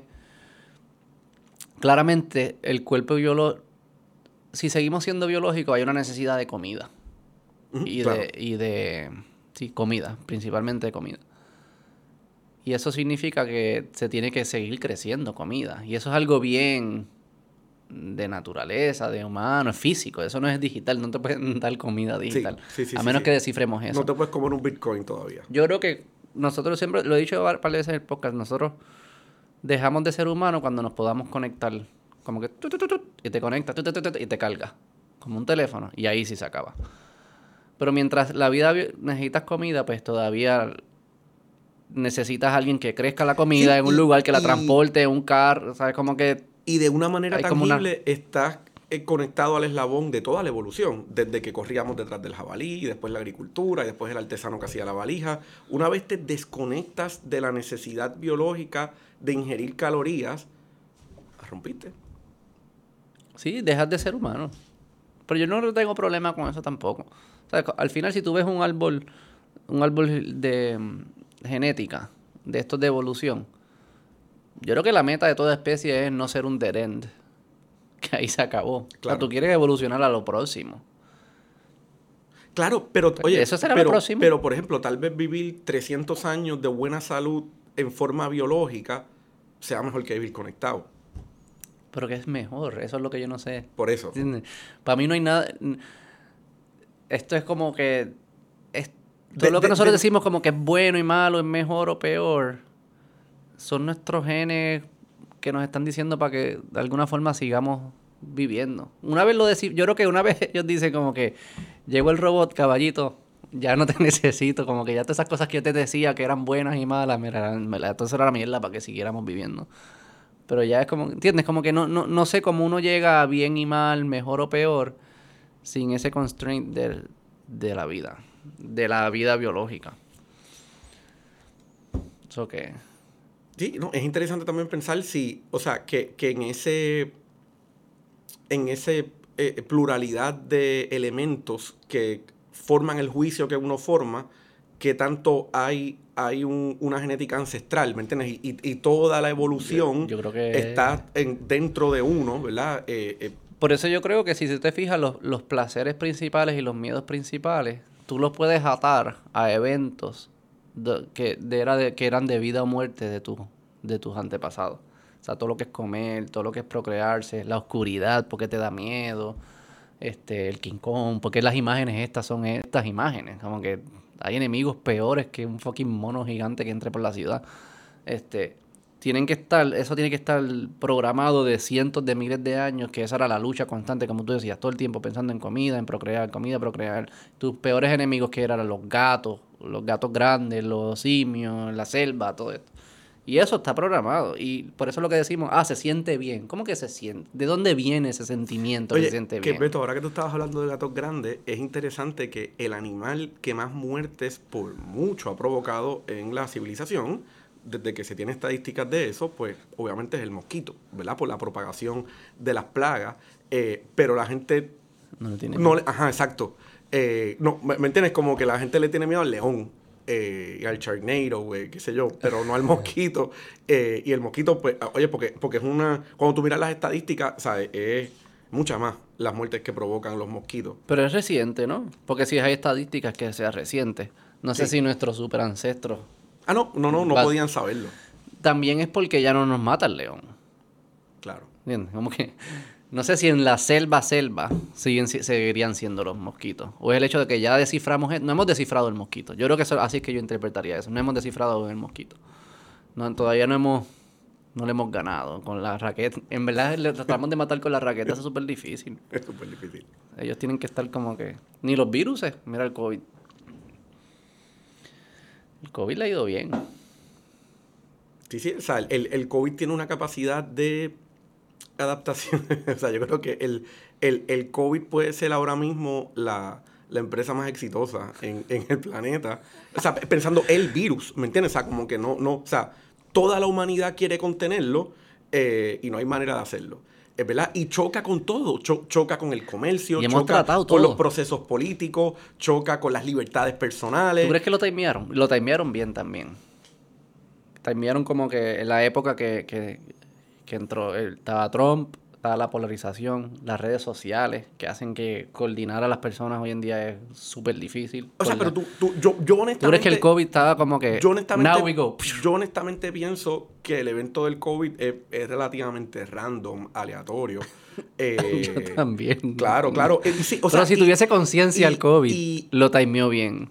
Ah, lo timeó brutal. Sí, sí, sí. Lo timeó No, brutal. no me refiero a que los chinos lo timearon Claro, bien. claro, me claro, refiero al COVID, lo timeó bien. Claro. No quiero meterte Claro. en una más profunda. Mira, en el mundo este donde la gente casi nunca se muere, ¿qué te- ¿cómo sería la herencia? Los temas de herencia. ¿Cuál es la filosofía atrás de- de la herencia?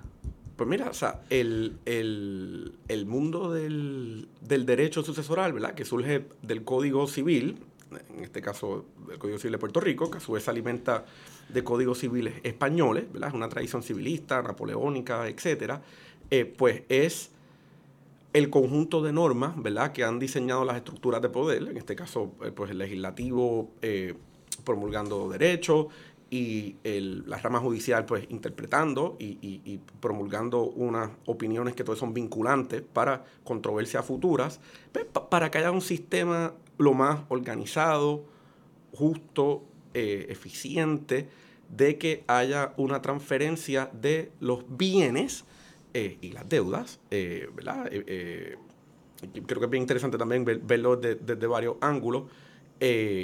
Y pues ah, en, este mundo donde ocurre la muerte, la muerte, digamos, cuando, cuando se dice que la expectativa de vida promedio en Puerto Rico podría ser alrededor de 75 años, ¿verdad? La, la de todo el mundo, la mujer vive un poco más, no, los hombres un poquitito menos, eh, pero, pero la muerte es un evento bien aleatorio, ¿me entiendes? Y por ejemplo, pues, eh, personas jóvenes, por ejemplo, tú ves, tú ves, o sea, tú tienes dos nenes chiquitos, etcétera, este, el chance de que tú te mueras es bien, bien, bien bajito, gracias a Dios, eh, pero no es cero, ¿me entiendes? O sea, que, que el que haya eh, algo, entonces, ¿qué pasa? ¿verdad? Y entran estructuras de poder, etcétera. O sea, cuando, cuando una persona fallece con hijos jóvenes, eh, hijos menores de edad, ¿verdad? Hablando con, con propiedad jurídica, o sea, un, un menor incapaz en derecho, menor de 21 años, en cuanto al, al ámbito civil, digamos, un, alguien menor de 10 años, o sea, que va a estar por lo menos una década en esa condición de ser menor, pues en como opera el derecho en Puerto Rico, eh, el aparato judicial eh, y ejecutivo, a través de una eh, Procuraduría de los Menores, etcétera, pues eh, acapara ciertos procesos, ciertos procesos que, que desde un punto de vista sociológico uno pensaría que una madre o padre que sobrevive, cuando sobrevive un madre o padre, tal vez cuando mueren ambos padres, pues tal vez se justifica una intervención un poco más intensa y decidida del Estado, pero es inverosímil, es a, a todas luces incorrecto que fallece un padre o una madre, hay hijos menores el Estado realmente le hace la vida imposible al, al padre o madre que sobrevive. O sea, Hacienda y las instituciones financieras te congelan las cuentas. O sea que tú tienes unos ahorros. ¿Cómo? Espérate. eh, o sea, se muere mi esposa. Todas me muero, cuentas- no, vamos a hacerlo yo. Me muero yo. Mi todas, tu- esposa. todas tus cuentas se congelan. O sea, no tienes acceso ¿Por qué?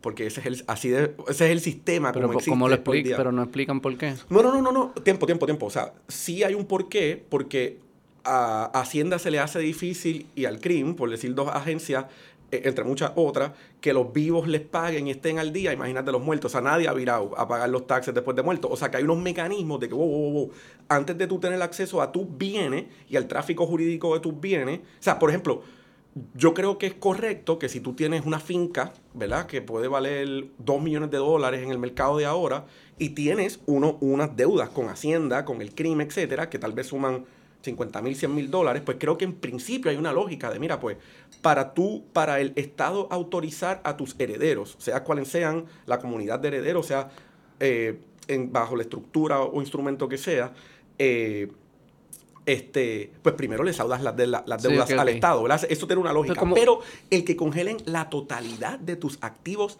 líquidos, con lo que tú pagas la leche de tus hijos, con lo que tú pagas la electricidad, o sea, con, con lo que tú pagas tu día a día inmediato, pues eh, eh, eh, es algo bien atropellante, me parece. Pero que si tienen una cuenta juntos. Se congela todo, el También. 100% del balance, ¿verdad? Entonces... Eso está claro. porque ya eso no es un tema de heredero, es un tema que su cuenta también. Claro. Sí, sí, po- porque las leyes no son perfectas, la, la- los sistemas...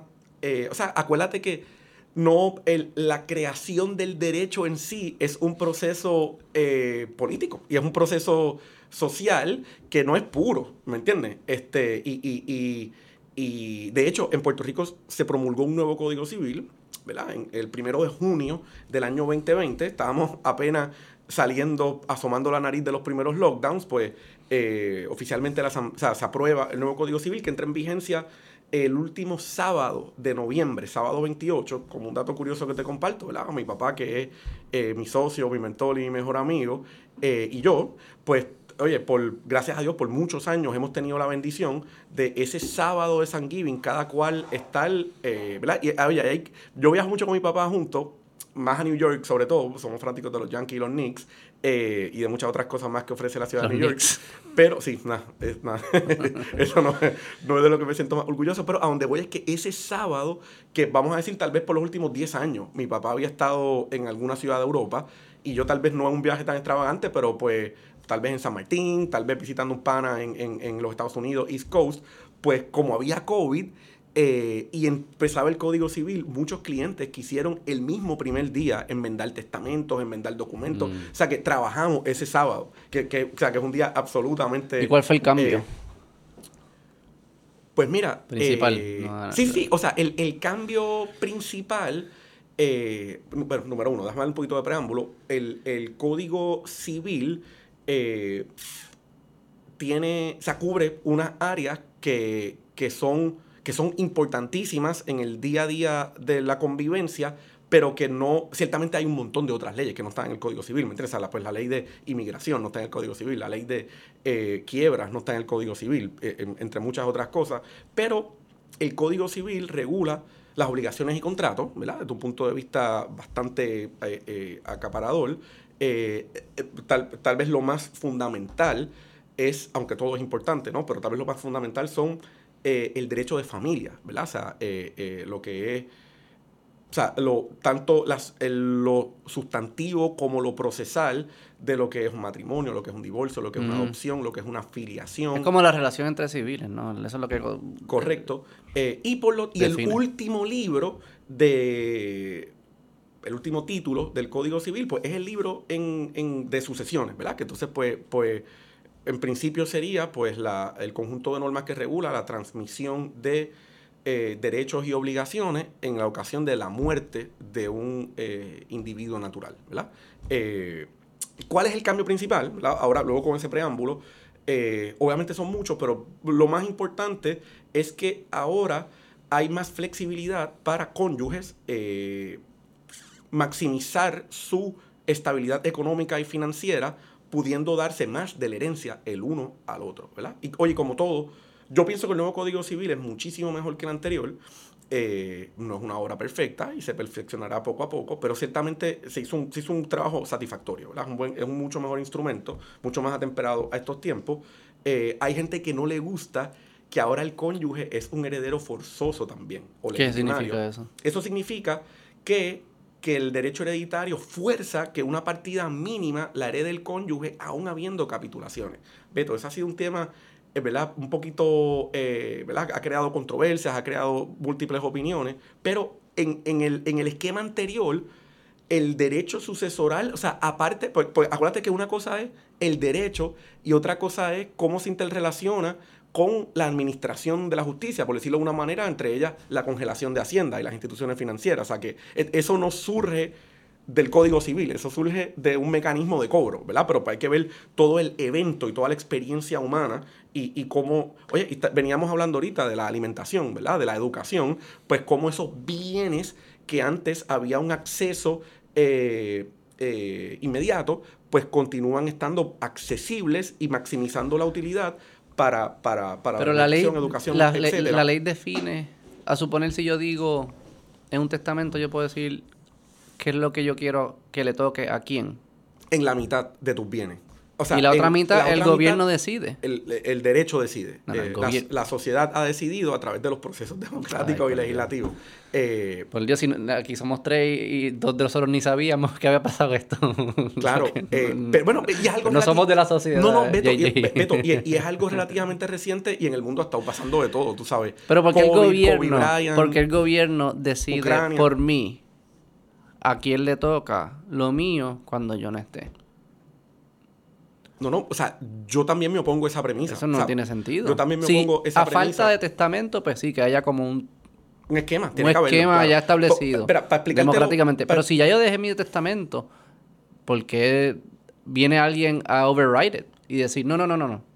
Pues- es pues que tú hiciste entonces- mal porque tú eres un cabrón y tú se lo vas a dar a este. este. Claro, pero entonces o sea, te- Pero tiene, es que tiene- Beto, yo no tiene- sabía que ser cabrón era ilegal. Dos alternativas, tienes dos alternativas. O funda un partido político que, que se, que se convierta en la fuerza máxima electoral en Puerto Rico y luego, eh, ¿verdad? O lo Eh, regalo todo antes de morir. reformas el, el- el derecho. O una vía un poco más práctica es que pues visitar la oficina de Wilfredo Miguel y te explicamos cómo dentro del marco de la ley hacer bastante lo que te dé la gana con unos límites. Pero también hay un, hacer te- bastante lo que te dé la gana hay con un- unos límites. hay Pero un espérate, tema ahí también que, que, que es como que el gobierno me, me diga a mí cómo, yo, cómo se tienen que distribuir estas cosas después que yo no esté, me fuerza a mí a resolverlo en vida. ¿No? Sí, sí, pues, sí, sí. pues me muero con nada. ¿Verdad? O si, Que- sí, claro, sí, lo pero- sé, si es un pero- accidente, eh, pero, te es- chavaste, es pero... bien difícil precisar el día que uno se va a morir. No, En ese pero después de cierta edad tú dices, en- ok, ya, pero que aquí lo puedo hacer pero ya. Que, po- que, por ejemplo, o sea, Cómodamente. eso, eso que tú acabas de mencionar eh, hace sentido porque uno puede, en un momento de, o sea, por decir, uno llegó a los 70 años, tiene X capital, pero vamos a decir que es un capital amplio, o sea, que uno podría vivir de intereses, etcétera, pero a uno le asusta la longevidad, ¿me entiendes? Y uno dice, espérate, eh, yo pienso que puedo vivir 120 años y aunque 10 millones suena como mucho dinero, en 50 años sin ser productivo y con inflación se van a consumir y no pudiese comprar, por ejemplo, una, un instrumento financiero, en este caso podría ser una anualidad, por mencionar un número, un nombre dentro de otro, que, que garantiza unos pagos de por vida. ¿verdad?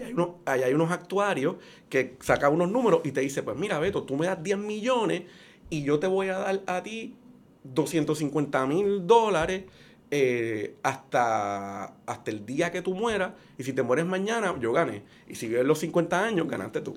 Este, ¿Verdad? Esa, pero, pues, eso, eso No, pero digo finance- regalárselo a las personas que se lo a, a quien se lo yo que yo quiero que lo hereden. Cla- claro, pero oye, En déjame, vida. Déjame, déjame. No esperar que me muera que el gobierno se lo entonces haga la distribución que ellos quieran. Ah, cla- Bueno, pero hay límites en cuanto a eso, ¿verdad? ¿Por De- qué? de- ¿Qué bueno, límite? No, existen en derecho. O sea, no ¿Sí? te estoy diciendo que, que sean. No estoy diciendo Ah, yo que no puedo estoy- regalarle cosas Sí a un sobrino mío, sí yo. puedes regalar, pero si hay una desproporción que despoja, ¿verdad? Y deja con prácticamente nada a hijos eh, biológicos, pues el derecho tiene unos mecanismos para que ese hijo biológico pueda reclamar un, un remedio, ¿verdad? En, en a un mayor de edad. tribunal. Mayor de edad también.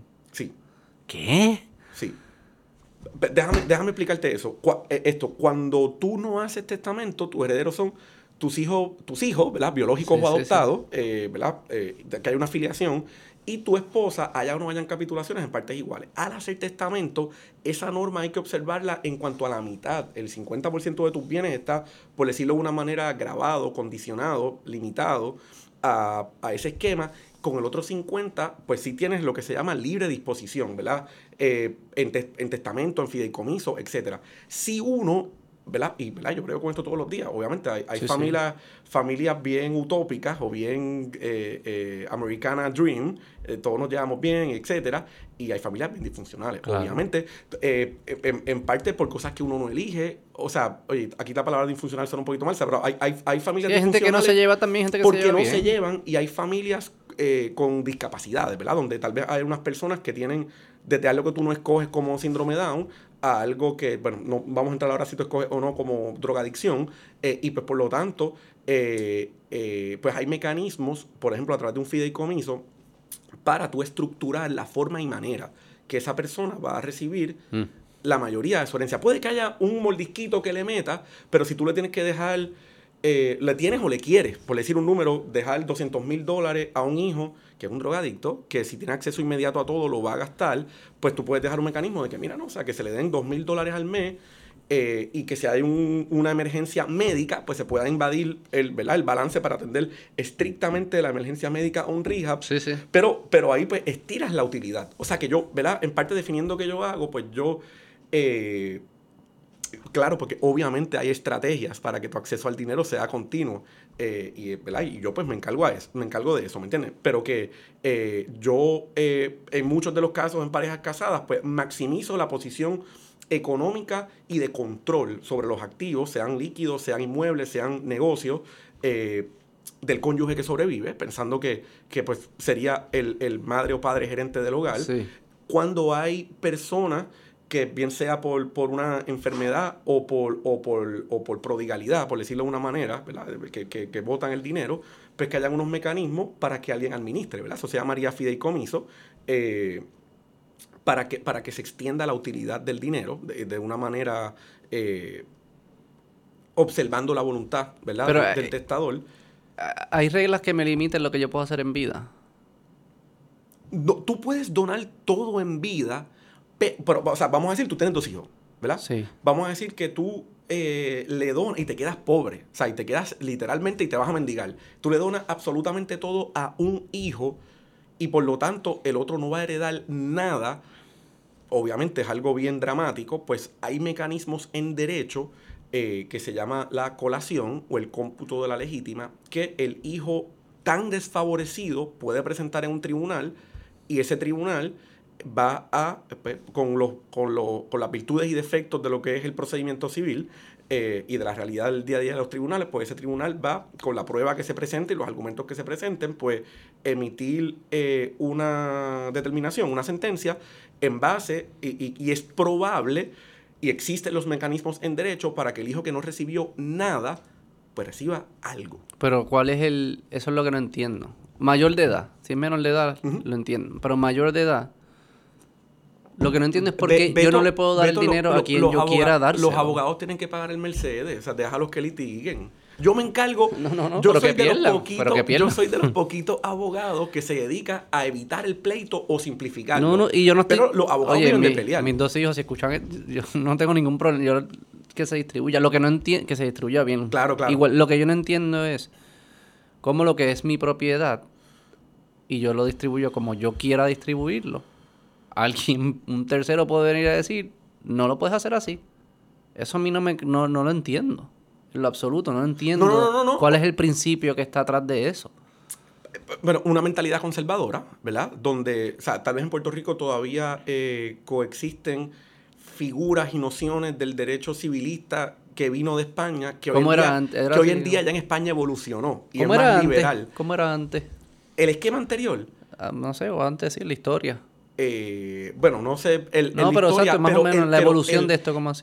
esto, te, esto te va a gustar menos. El, Código Civil anterior, entonces había solo un tercio que tú hacías lo que te daba la gana y había dos tercios que tenían que ir para descendientes. Oye, y ¿verdad? No, no vamos a entrar en los méritos del Código Civil anterior porque ya no está vigente.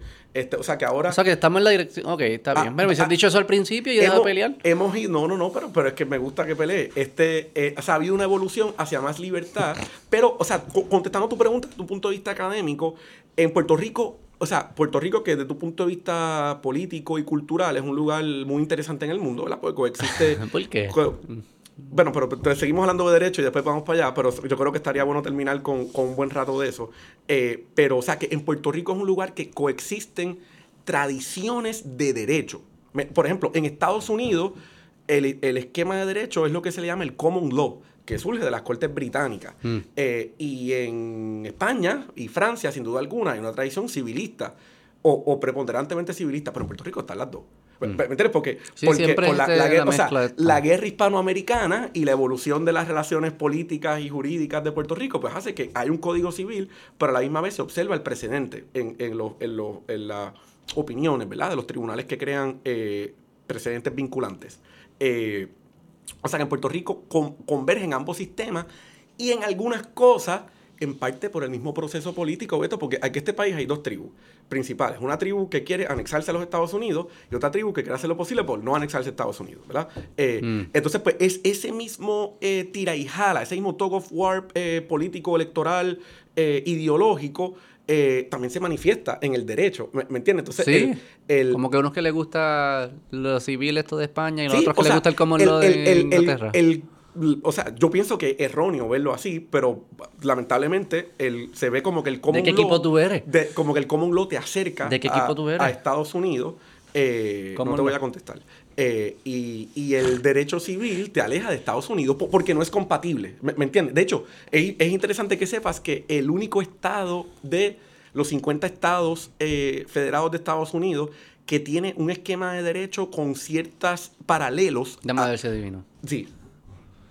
Es un estado súper entretenido. Luisiana. Sí, coño, qué bueno que lo sacaste porque viene de Francia. Francia, sí. Correcto, correcto. O sea, que el, el Luisiana es el único estado que hay algo parecido a los herederos forzosos.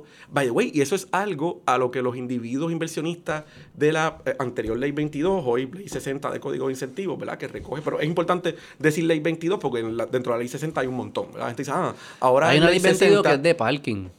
Bueno, claro, ¿Tú lo has porque, visto? claro, porque todos Sí, los años, de los comien- años. comienza la numeración. Pero como que Eh, pero uno piensa que es que está reservado para los ley 22 el parking nada más. Claro, claro, claro. Bueno, vamos a llegar ahí tal vez. Este, pero a donde voy es que, fíjate, cuando, y no vamos a entrar a los méritos de la ley 22, que tiene sus aciertos y sus desaciertos, yo creo que se puede haber maximizado mucho mejor y ojalá y, y todavía estemos a tiempo eh, y, y que sea más win-win. eh, pero cuando se diseña esa ley, hay unos incentivos contributivos eh, sumamente impresionantes, ¿verdad? Mm. Para estos individuos que vienen Sí. para acá, Ujú. tanto así que pagan tre- 30 y 40 millones por casas en Dorado, que nosotros sabemos que el, en, a finales de los 90 se vendían por 800 mil pesos. Tú sabes, 800 mil pesos y 40 millones, una ganancia ridiculísima. Mm. Pero esos individuos vienen para acá o comienzan a venir para acá a partir del año eh, 2012. Y ah, qué nítido, Puerto Rico, la playa, qué chévere. ¿verdad? Oye, muchos de ellos se envolvieron rápido en, en- en la comunidad, por decir, para La herencia. Las herencias se encojonaban. pero entonces cuando ven de que, espérate, que aquí en Puerto Rico la ley es que yo tengo que dejarle en aquel entonces dos tercios a mis hijos, se daban, imagínate la encojonada que se no daban. carajo. Imagínate la encojonada que se daban. Y entonces el, el gobierno, ¿verdad? En aquel entonces estamos, estamos en el cuatrenio de Alejandro García Padilla, ¿verdad? Por decir, o sea, 2012, Sí, sí, sí. eh, 14, enmienda, o sea, crean unas leyes medio y que la prensa no cubrió mucho y medio como que por detrás de lo que es el, la- la- el escrutinio público para permitir que los individuos, ley 22, no tengan que Ah, someterse. nada más para ellos. No tengan que someterse. Nada más para ellos. Nada más para ellos. Ellos están eximidos eh, de las limitaciones, por plantearlo, por decirlo straight, de el título de sucesiones que establece Puerto Rico. ¿Qué? Tienen que hacerlo de alguna forma y manera, estableciendo fideicomisos en vida. O sea, pero obviamente se le puede dar la vuelta, y a eso me dedico yo. Este, eh, y muchísimos abogados en Estados Unidos. Este, o sea que a los ley 22, le, pues si no se iban a ir, la ¿Y gran cuál es la jurisdicción que le- que, que la- a la cual le aplica El domicilio. donde esté, donde esté la- el domicilio del que muere?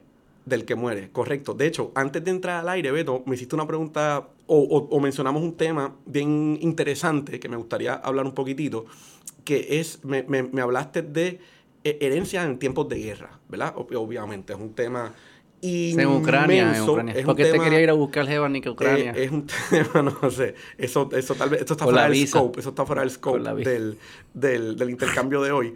Pero, ¿verdad? Eh, en, desde el punto de vista de, de, de derecho, hay eh, mecanismos para crear testamentos en momentos de invasión, de epidemia, etc. Oye, por ejemplo, y hablándote de mi caso, durante el COVID, yo tuve experiencias de clientes, eh, niños jóvenes, o sea, mm. profesionales jóvenes, menores de 50 años, eh, y desde que habíamos hecho el testamento, por ejemplo, mano, habían pasado eventos importantes en su vida, como que se habían divorciado y habían tenido hijos nuevos. Y, por lo tanto, pues, lo, como leí el testamento que tal vez se otorgó en el 2016, pues en abril del 2020, en su casa y con el COVID y viendo cómo la gente se moría alrededor del planeta, pues le creaba una ansiedad adicional.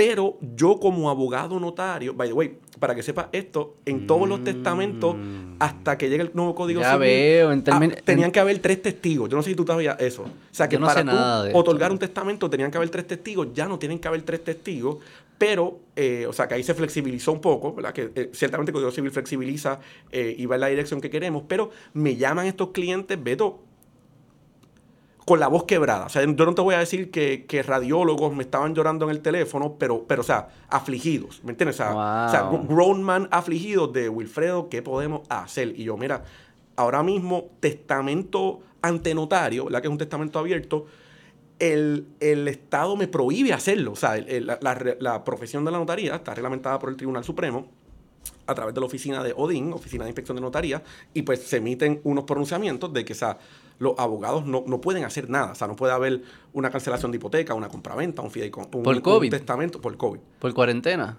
Por cuarentena. Sí, y eso, y eso se eliminó en mayo. O sea, el, periodo no fue tan largo. El periodo, el periodo fue relativamente breve. pero yo te diría que finales de marzo y abril, operó como seis, siete, menos, menos de dos meses, pero cerca de dos meses. Entonces, pero hubo como dos clientes con una situación similar que me llaman y yo le digo, mira, eh, tranquilo, puedes hacer un testamento hológrafo sencillo, que por lo menos lo esencial de que cambiaste de esposa y tienes otro hijo y este es el esquema básico de repartición. Entonces, pues, ah, pues yo, pues, un documento Word o un email, le escribí el wording y le decía, mira, pero te tienes que sentar y tienes que transcribirlo de tu puño y letra y, con, fecha y con firma. ¿Tiene que ser a mano?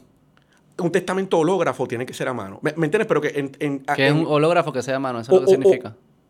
O sí, o sea, bueno, hológrafo, hológrafo quiere decir que lo redacta el, el puede ser la, puede ser la máquina, puede ser la máquina, pero yo creo que, queda más, más formal. Eh, o sea, el punto es que tenía que tener. yo no podía darle el texto, ¿me entiendes lo que te digo? O sea, es un hecho de procedimiento, ¿me entiendes? Pero, o sea, el testamento no lo escribe el Yo creo que estamos hablando de, de, avanzar tan rápido para nunca morirnos con el chip. Ah, no, no, no, esto, no, no, no, no, o sea, Beto, Tú me estás trayendo la, para atrás. La, la profesión. La mierda profe esta, ni que a mano. Beto, la profesión de la notaría es medieval. Y esa palabra la escogí bien escogida. Llevo pensando en esa palabra ocho sí. años. Es medieval. O sea, como tú te imaginarías un libro de un escribano en, en las cortes de Cádiz, pues casi, casi. Nunca me lo había imaginado. Este, pues, pues, sigue siendo así muchas de las cosas. Pero sí, hay que, hay que modernizar los sistemas y las maneras, hay que eh, anclarse en la realidad. Yo siento que ustedes están bien atrás, esa industria de leyes y de Pero ¿por qué ustedes? ¿Por qué me estás echando la culpa a mí? Que yo hago todo, todo, lo posible por flexibilizar la, No, la... industria en general. La industria en general, todo parece como que más complejo de lo que tiene que ser necesariamente. No sé qué es. Ah, no, yo te lo puedo decir clarito. Y después decidimos si lo editamos o no. No, eh, carajo. El, el, sector público acaparando un taller, tú sabes, porque mientras más taller judicial, administrativo, etcétera, etcétera, pues, pues más se justifica que haya una nómina que no podemos pagar. Punto. Al final del día eso es lo que es. Pero van a... Sí. Sí, sí. Van a ser disrupted. La verdad es que no sé, porque si, si al final pues tienes que usar... tienes que seguir las reglas que ellos pongan, pues no puede ser muy disrupted. Pero en términos civiles ¿tú has escuchado de los smart contracts? De blockchain. O sea, tengo una noción, tengo una noción. Pues son contratos que se codifica toda, no todas, pero la- las cláusulas que están en los contratos, como que si pasa esto, esto, si pasa esto, otro, esto. Pasan, se hacen dos cosas. Primero se, se llega a un acuerdo de cómo, de eh, qué se considera un evento y qué fuentes de información son las que vamos a utilizar para considerar que eso fue un evento. Pensemos que es un contrato de un, un asegurador y un agricultor. Dijimos, si hubo un año que llovió mucho, pues vamos a definir qué es mucho y vamos a definir la fuente de información que nos va a dar la información para decidir si llovió mucho o no. Y se va a codificar. También se va a codificar los, los, los thresholds, ¿verdad? ¿Qué significa mucho? ¿Qué significa poco? Se va a codificar y vamos a codificar el evento. ¿Qué pasa si se cruzan esas, esos thresholds, ¿verdad? O sea, que si, si- llueve mucho, ah, pues usamos el weather channel, mucho significa por encima de 10 pulgadas, llovió por encima de 10 pulgadas, me va a hacer un pago de 5 dólares por pie, por pie, whatever. Todo eso se codifica en, en lo que los, blockchains estos, en, ¿sabes? En, como que en las nubes, en internet. No es que queda escrito, sino que se codifica. Y si pasan los eventos, las cláusulas se gitean automáticamente y las transacciones suceden. O sea, no tienes que llamar, mira, sucedió este evento, para que venga el abogado, para reunirse. Que sí. O sea, que es como, como automatizar el contrato, por eso le llaman smart contracts, de una forma que no dependa de que cada vez que sucede algo yo te llamo y, te, y nos reunimos, que eso, que eso pasa todo automático. Pero yo creo que ahí tú estás hablando más de la idiosincrasia de la industria de seguros No, no, que es- del es- derecho. No, digo, no, un by the ejemplo. way, no, Pasa no, en otros que no eh, sea de seguro. claro. Inquilinos, con landlords, Cla- claro, pero, o sea, distribución pero con comida, en, en- colmado. En, ese ejemplo que tú acabas de dar, yo lo veo fantástico. O sea, yo lo veo bien, bien, Sí, bien sí, hay algunos positivo que son más fáciles al- que otros. Al consumidor, al, al comercio. eh, sí, no, definitivamente que sí. que eso... O sea, me, me gustaría que la evolución... Y eso no pudiese pasar en herencia. Si me muero, que pase? este? Le mandas esto para este, le mandas esto para este, le mandas esto para este. ¿Y cómo decimos si se murió? Ah, pues cuando sa- salga el certificado de muerte del Estado Libre Asociado. Pero, pero ¿me, me quieres simplificar mi trabajo o dejarme sin trabajo? Quiero que usemos tu mente para cosas más productivas. Eso es lo que le decíamos a los agricultores antes, ¿no? Le Claro. decía, ¿tú quieres dejarme sin trabajo? No, no, pero- yo pero- quiero pero- que tú por- puedas por usar tus talentos por- para algo eh, que sea más útil. Por ejemplo, Beto, ¿verdad? Yo... No te quiero dejar sin trabajo. eh, Eso no va a pasar. No o sea, si- si el- Despreocúpate. Claro. Eso no va a pasar en Puerto Claro. Rico. No, el- el- en lo que llega el certificado de No, no, no, muerte. No, no, no, Tiempo, jodidos. tiempo, tiempo. O sea, te, te- te digo lo siguiente, te digo lo siguiente, ¿verdad? Yo veo con mucho recelo en, en lo personal, ¿verdad? Lo que son eh, Sí, sí, sí. empresarios de vanguardia, eh, Silicon Valley, etcétera, porque pues tienen, asumen un montón de riesgos. Estamos claros que hay horas eh, incontables de trabajo, pero pues llega un punto donde, mano, o sea, hiciste una compañía pública, pues, pues ya, ya resolviste el problema de, de acceso a recursos financieros por el resto de tu vida. eh, y eso es algo que, pues, profesionales eh, es, es- es muy poco probable que, o sea, que, que tengamos ese momento, ¿verdad? Uno, uno pues va ingresando, va tomando decisiones financieras, comprando activos que crean renta, sea real estate, sea eh, activos de mercado, pero eh, es un proceso pues me va a tomar 30 años o 40 años intentar acercarme a una independencia económica o relativa independencia económica po- porque no voy a desarrollar una idea o una compañía que puede cotizar eh, inmediatamente en, en Pero no mercados entiendo qué es lo que tú internacionales estás diciendo. No entiendo. que si yo pudiese participar en perfeccionar una tecnología para aplicarse en Puerto Rico o donde sea, que haga, que ejecute un mecanismo como el que tú estás Ah. hablando eh, y, por, y, y a través de la protección de leyes de propiedad intelectual, etcétera, patentizarlo y ser un empresario de sistemas de derechos, si eso cabe de alguna manera, Ajá, ajá. pues a mí eso me seduce por completo. Ok. Y, y creo que, y, y, sí, y ahí, y, me parece, ¿verdad? Que sería algo que me abriría la puerta a, a unos niveles de, de ingresos personales que ciertamente siendo un profesional no existen, punto, ¿me entiendes? Porque tú no tienes que ser, o sea, tú no, tú no creas Amazon, ¿me entiendes? Tú resuelves un montón de cosas importantes, Sí, sí. pero no... No, yo no estoy diciendo que hagas eso. pero, yo, pero es que, pero, bueno, pero tú dijiste, queremos liberar tu mente para hacer No, cosas no, más pero productivas. conceptualmente, porque es, es- esa misma, ese mismo pushback que tú me hiciste, y que sé que lo hiciste relajando, y tú sabes que yo digo semi relajando, me encantaría que pasara, no, yo sé que no va a pasar, Claro. de que, ah, estás, estás- estás- me estás dejando sin trabajo. Es el mismo. Si tú miras la historia de la humanidad, todo el progreso que hemos hablado en, en esta conversación, No, no, pero- todo el mundo en esos, en esos que vivían en esos tiempos tienen el mismo argumento. Pero lo que hemos logrado de hacer como sociedad, como avanzamos, es cuando liberamos recursos, ¿verdad? Cuando podemos usar esas mentes, ya no necesitamos usar estas 10 mentes para esto, podemos usar dos, las 8 mentes las podemos usar para otras cosas que nos hacen falta. Claro. Y, ¿Qué y a- sabe- no sabemos qué es lo que nos hace falta y ese es el miedo y no sabemos si va a ser y las transiciones son cost o sea, yo no estoy no es, pero ese es el progreso. Claro, claro, pero yo estoy diciendo que a mí en lo, siempre en lo- en lo personal, Beto, a mí me fascinaría tener, tener que ver con ese tú proceso. pudiese porque tú tienes el al final lo que se codifica es el conocimiento y el conocimiento lo tiene alguien. Claro. Y tú pudieses tener el que y- lo y el hoy, que y aporta hoy- el y conocimiento. hoy día la tecnología cada vez es más accesible, ¿verdad? Por, por los mismos, la, eh, ¿verdad? Eh, eh, volumen, escala, accesibilidad, etcétera. El reto que tienes tú- eh, el tuyo, a diferencia del de compañía con compañía, es que el Estado juega un rol más protagónico que en un contrato entre tú y yo. Y que el guiso, para decirlo como es, el guiso de eso que acabamos de describir, pues se lo van a dar a un donante político, no al de la mejor idea.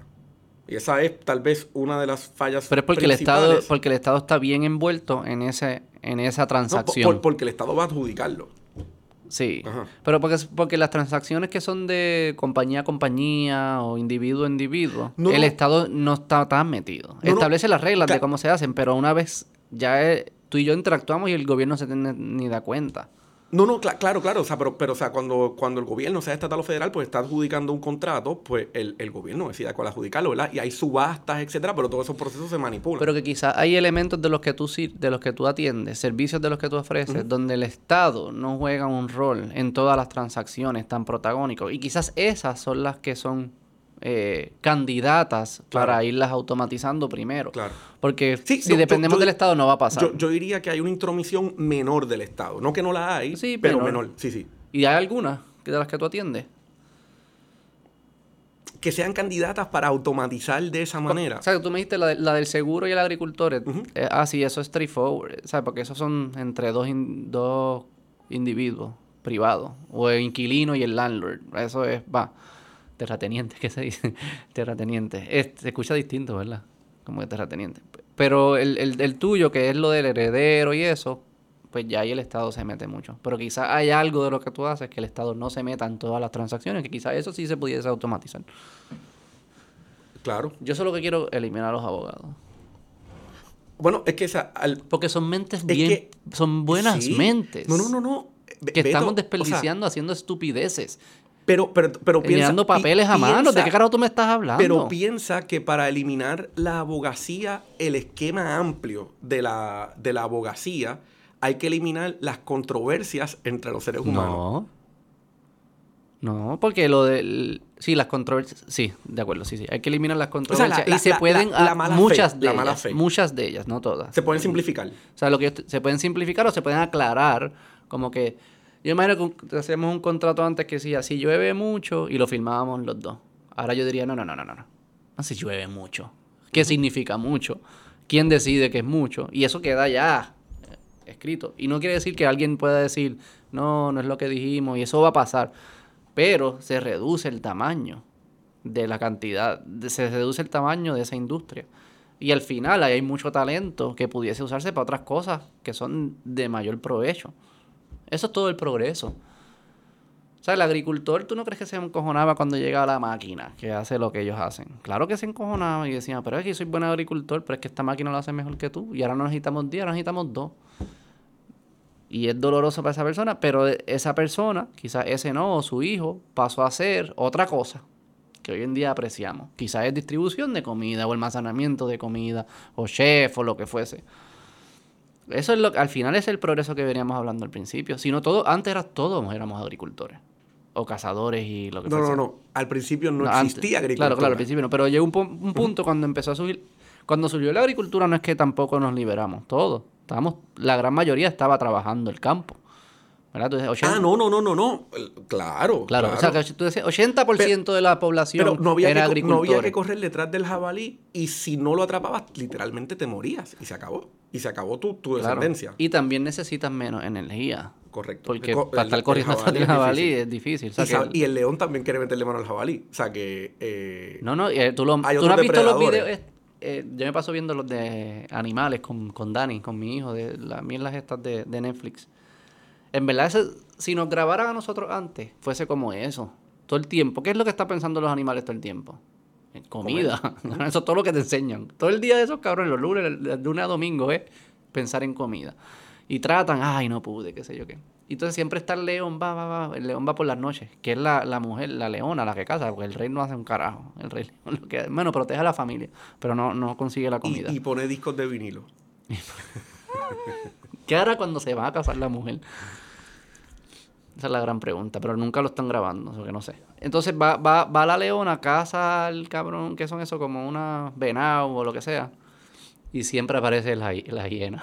La hiena. Bueno, ta- tanto así que una de las películas más taquilleras de Disney, pues, La eh, de- desarrolla esa, ¿verdad? Esa, Se fue Whoopi Goldberg. esa dinámica, de ¿verdad? De la selva de en, el, en, el, en el entretenimiento de los. Pero de que los eso es lo que seguro pasaba. Uno cazaba el jabalí y de repente aparecía el otro cabrón a como quitarte el jabalí, este cabrón. No, no, Beto, vol- volviendo a tu premisa, eh, yo estoy totalmente de acuerdo con el progreso, que asusta un poco, pero no hay de otra, hay, hay que ir hacia adelante, pero pues en, en- en áreas donde más está inmiscuido el, el Estado y tal vez hay una inercia que por distintas razones eh, eh, detiene o, obstaculiza ese, esa adopción de tecnología, esa simplificación de procesos, este, pues no, o sea, no, no, no, ha- o sea, no va a haber un Jeff Bezos que va a simplificar el esquema de herencias en Puerto Rico así, porque sí, porque hay- hay- tiene que fundar un partido político para dominar el, el legislativo, me- me- o sea, son, Si el Estado son se procesos más sale, complejos. sí. sucedería.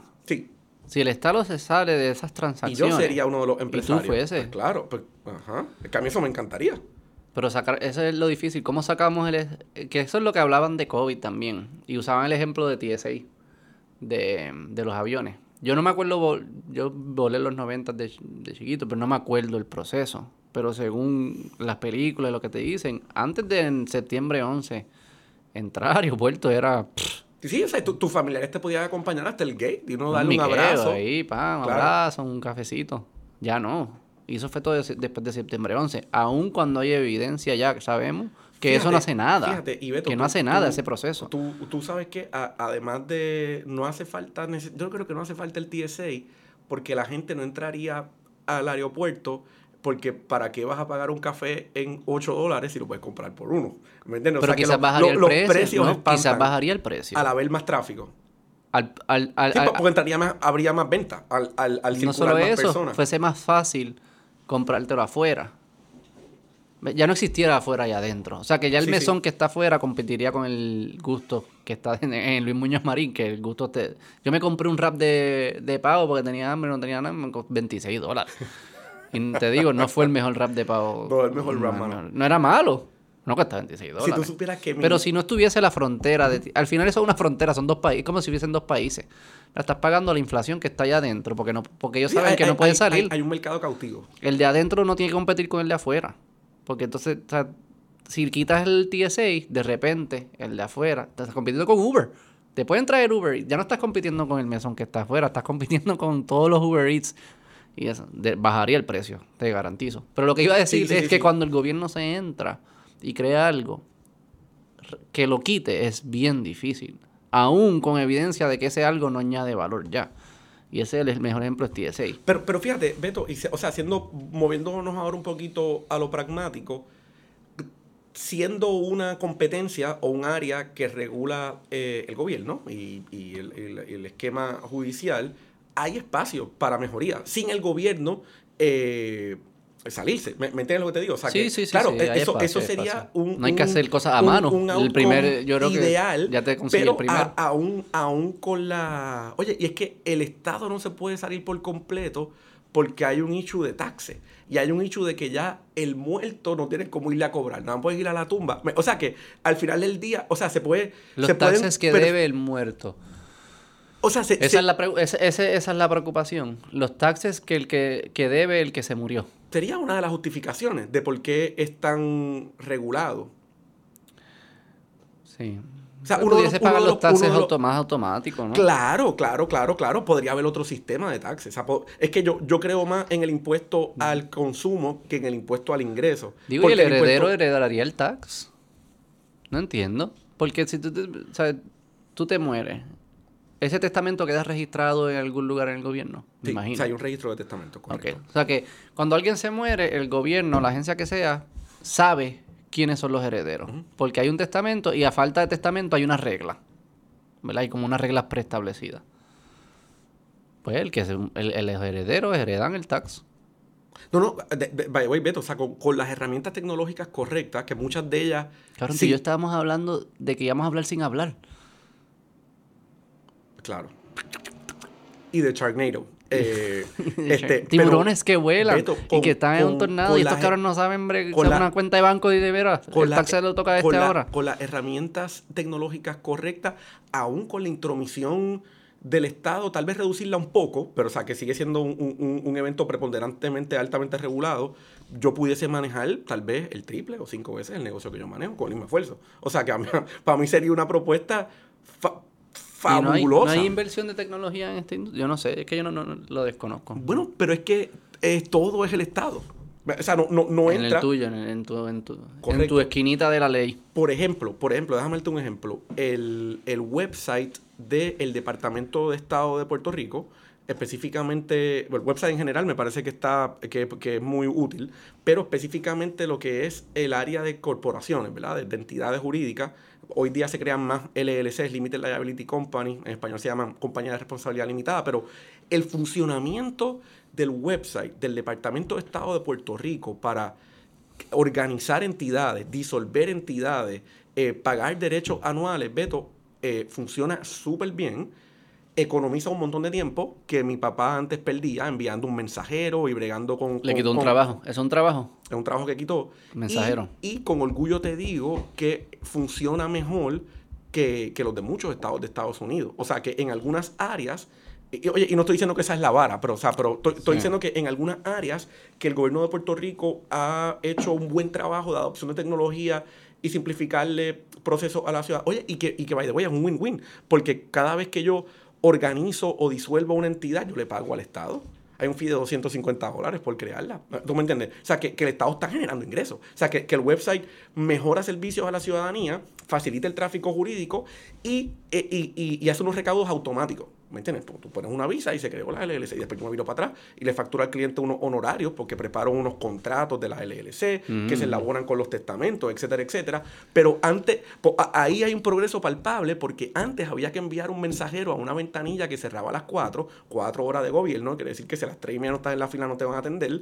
eh, y ahora ese website funciona eh, 24/7. Pero él le 365. quitaron el trabajo a los mensajeros. Sí, sí. Bueno, bueno hay, hay otras cosas que se siguen usando mensajeros Pero es el mismo y concepto, emplazamiento. Es la misma lógica que un mensajero te garantizo que no estaba contento cuando se hizo eso. Sí. Y el de la ventanilla menos, también. Y hay menos, y hay menos Hay mensajeros. menos. Pero hay where it's. O sea, que, pues, o sea, eh, se crean, se, se, se eliminan unos puestos de trabajo, se crean otros, pero es que yo no estoy en ¿Para contra qué de serían ese buenos los Beto. abogados? ¿Para qué serían buenos los abogados? Si no existiera... Ponle a decir que reducimos la, indu- la industria de leyes Beto, para, a, para, a 80%. Para, para crear sonidos de Mortal Kombat.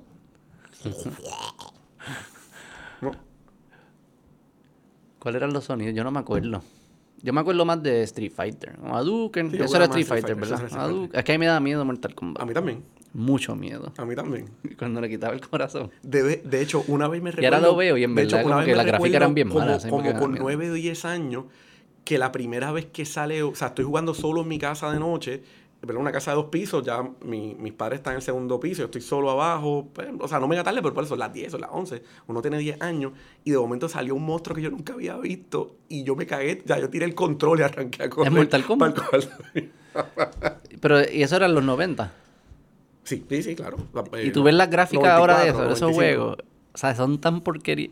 Como que es increíble cómo eso da miedo. Cómo a alguien le puede dar miedo. Porque las gráficas son bien malas. O sea, no es como hoy en día que un monstruo parece de verdad un monstruo, así que sé yo. O sea, las gráficas de Street Fighter eran bien porquería. Pues se moría el tipo así. Sí, pero, pero Mortal Kombat tenía un, un, un tono más, más Pero es todo en la mente. Más Eso tenebroso. Es todo en la mente. Claro. Porque no, no es un monstruo que da miedo. Es- ¿Entiendes lo que te digo? Como que si tú lo ves, eh, es una porquerita. De seguro era chiquito. Primero, son chiquitos y unos colores ahí despintados. Que Es que- pero es que de hecho, hasta los stage de Mortal Kombat daban más miedo. Que al final, si te daba un, un uppercut, caías en, en- en un, en un pit con. con, Ah, con, la- Con- con las de estos. sí. exacto. O, o en ácido. Este, Sí, era un poquito. Sí, sí, Mortal Kombat daba. A mí me daba miedo. Me daba miedo. Street Fighter me gustaba más. Pues mira, virando a. ¿qué, ¿Para qué serían buenos los abogados? Pero, o sea, recuérdate que, lo, lo que el área que yo practico el derecho es un área bien específica. O sea, que, que pues, los abogados como clase. Pero todos eh, piensan similar, ¿no? No es como que el abogado... Una forma de pensar, una forma de analizar. entiendo, entiendo, entiendo. O sea, el, el, el- o sea, si hay un capital. A suponer en que no existe esta industria legal. No Sí, sí, existe. ok, como ¿Qué le- va a hacer todo esto huele bicho? Como le pasó. eh, Coño, toma respeto, por favor. Lambe bicho. bueno, ¿qué pasa? ¿Qué? Eso Eh, es moderno. Este. Bueno, pero contestando tu, tu, tu- O sea, planteando lo que me quieres decir, pensando que tenemos un capital de personas en el planeta con ciertas eh, destrezas. ¿Cuáles son las destrezas de un abogado? Vamos a empezar por ahí. No estoy... Ay, Sí, tienen, sí, no, tienen. o- o- o- obvio. Y yo creo que una de las principales es eh, identificar y separar lo relevante de lo irrelevante. O sea, tú, si tú no, no, no, no, no, no, no. Los Ah, abogados. no, y tú sabes más de ser abogado que yo. Gracias, Beto. Pero los seguro. abogados hablan El, el un- lunes vas a mi oficina. No, pero los abogados y, hablan y un yo cuido a. Daniel. Son bien ineficientes. dice, No, lo que no, pueden no, no. decir en una palabra se tardan como tres párrafos. No, no, no. Ok, Beto. Sí, no, no, te entiendo y te doy la razón en cuanto a eso. Pero, o sea, cuando un. O sea, pero, pero acuérdate que eso es un abogado argumentando. ¿Me entiendes? O sea, estás viendo ahí. Pero cuando un cliente se sienta con un abogado y te empieza a contar lo que está pasando, 90% de lo que te dice muchas veces es irrelevante. Y tú tienes que, como abogado, como que ir filtrando. Sí, sí, este, ¿no? Porque es que me miró mal. Y es que lo dijo Ya, de mal ya, ya. gusto. Y eso no importa un carajo. Me- me- o sea, que, que creo que. eh, eh, Quizás es el momento de comunicarse que no son tan eficientes. no, no, por- porque hay una comunicación abogado-cliente y luego hay una comunicación persuasiva, bien sea en un ámbito de una negociación comercial o bien sea en el ámbito de una litigación civil o criminal. Y cierta- por ejemplo, en una litigación criminal o en, o en un caso civil de derechos civiles o constitucional, pues, pues tú tienes que, o sea, te- tienes que apelar a la emoción, digamos. Y, y eso no es lo que yo hago. O sea, lo mío es, es- es más, o sea, lo mío, yo apelo, no es que apelo a la emoción, pero yo tengo que empatizar con el cliente, porque es que vamos a hablar de temas difíciles. O sea, una persona se va a sentar conmigo. Sí, sí, a entrar en un montón de detalles de qué pasa si yo me muero o me incapacito y te acabo de conocer hace 10 minutos y con nadie hablo de estas cosas. Sí, o sea que hay, que hay un elemento de, de empatizar, pero yo diría que de abogados como clase, eh, no, no, es la, no es la comunicación persuasiva, pero en el, en el analizar una situación, pues eh, identificar cuáles son los hechos relevantes, cuál es el derecho aplicable, este, eh, ¿verdad? Y, y separarse de nociones moralistas,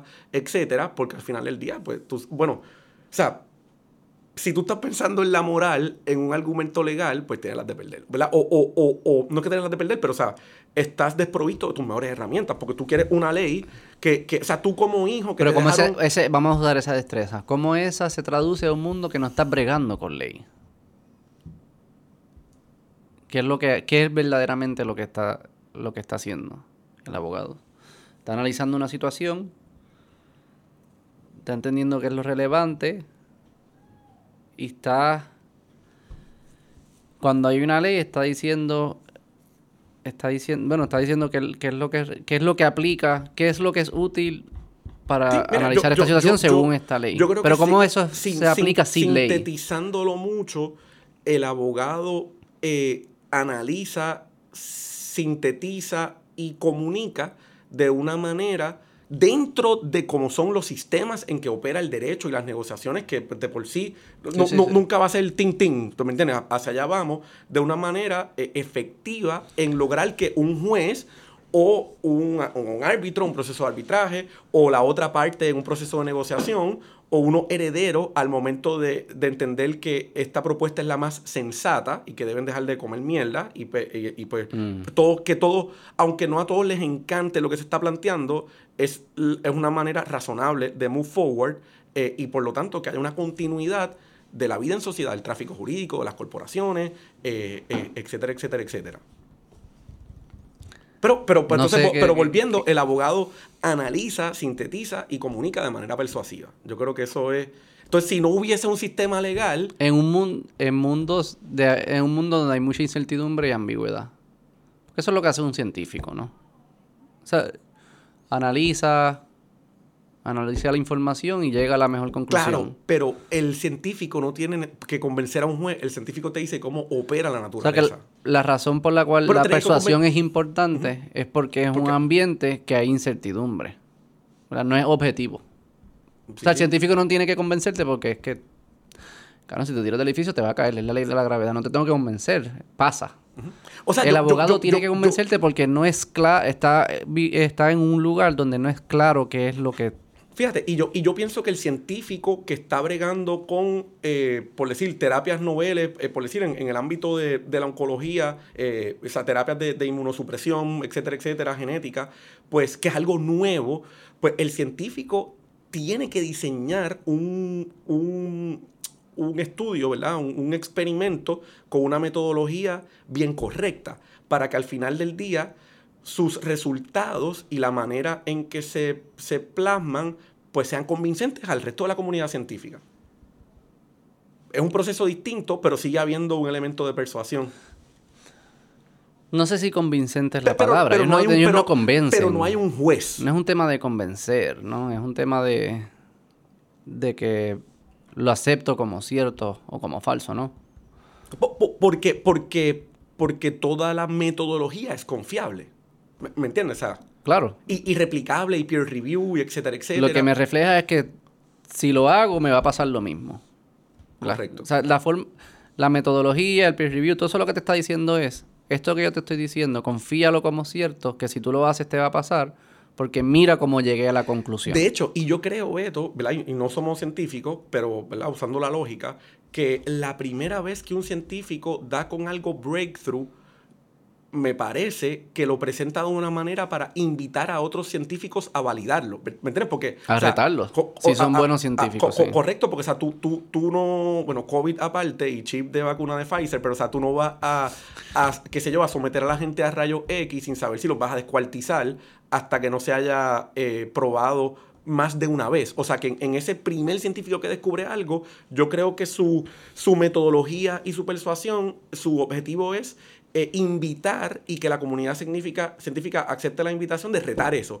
Pero puede que lo terminen validando. ¿Me, me entiendes? Entonces, pues una vez ya hay un número más grande, no sé si son 10 o son 100 o son 10 mil, de experimentos que confirman eso, pues entonces pues ya se convirtió en, en best practices o doctrina científica eh, comúnmente aceptada por la, por la comunidad. Sí, no sé qué harían entonces. Los abogados. sacerdotes o algo así. Es como que es un tema de analizar y comunicar y persuadir, influenciar en mundos donde las cosas no son objetivas. Y eso suena bastante como religión. Eh, influencers, serían influencers. Eh, cultura. La, la religión es un negocio lucrativo. Sí, sí, no, no, no estoy diciendo lo contrario. No sé qué más pudiesen hacer. Interesante. Interesante. ¿Cuánto llevamos ya? Cerramos. Pero Como tú quieras, yo me quedo. ¿Hay algún tema? No que- hablaste de la guerra. ¿Quieres hablar de la guerra? Dale, vamos a hablar un poquito de la guerra. Cuéntame, yo no sé nada de la guerra. Digo, Fíjate, no, sé algo de la no, guerra. no. ¿Qué tú piensas de Putin? ¿Qué está pensando Putin? ¿Qué hace Putin ahora mismo? Esa es la gran pregunta. Un sábado, ¿qué hora es allí? ¿Qué hora es en Rusia?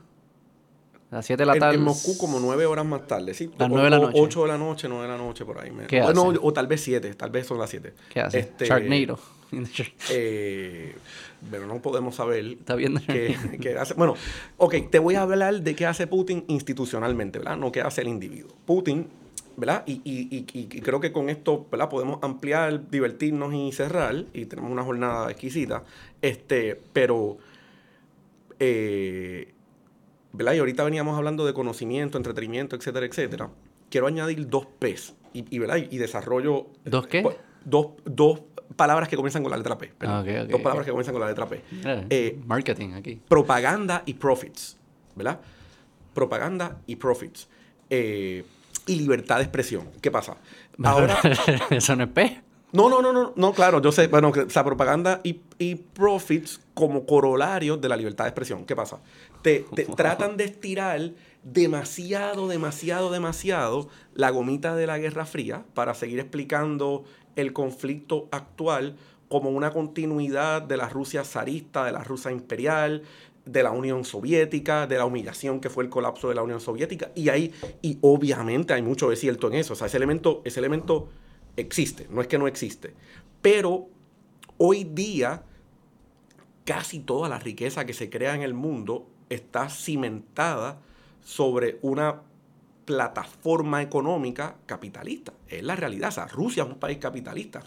Yo podría argumentar que Moscú es una ciudad más capitalista que Londres, aunque obviamente Londres es un centro de servicios financieros, etcétera. Pero, o sea, industria financiera aparte, el, el día a día, o sea, es posible, es posible, no estoy seguro que en Londres los servicios eh, médicos, educativos que tú recibes como parte del sistema social que crea la sociedad eh, británica eh, y la desigualdad es menor que lo que experimenta el ciudadano de día a día en Moscú en un sistema oligárquico bien liberalizado. O sea que, que, por ejemplo, yo he estado en Cuba y yo he estado en Vietnam, no he estado en Corea del Norte, no he estado en Rusia tampoco, pero, este, o sea, son, son como fachadas, tú sabes, realmente bueno, en, en, Cuba... qué aspecto? O sea, son, son, son sociedades ciertamente distintas.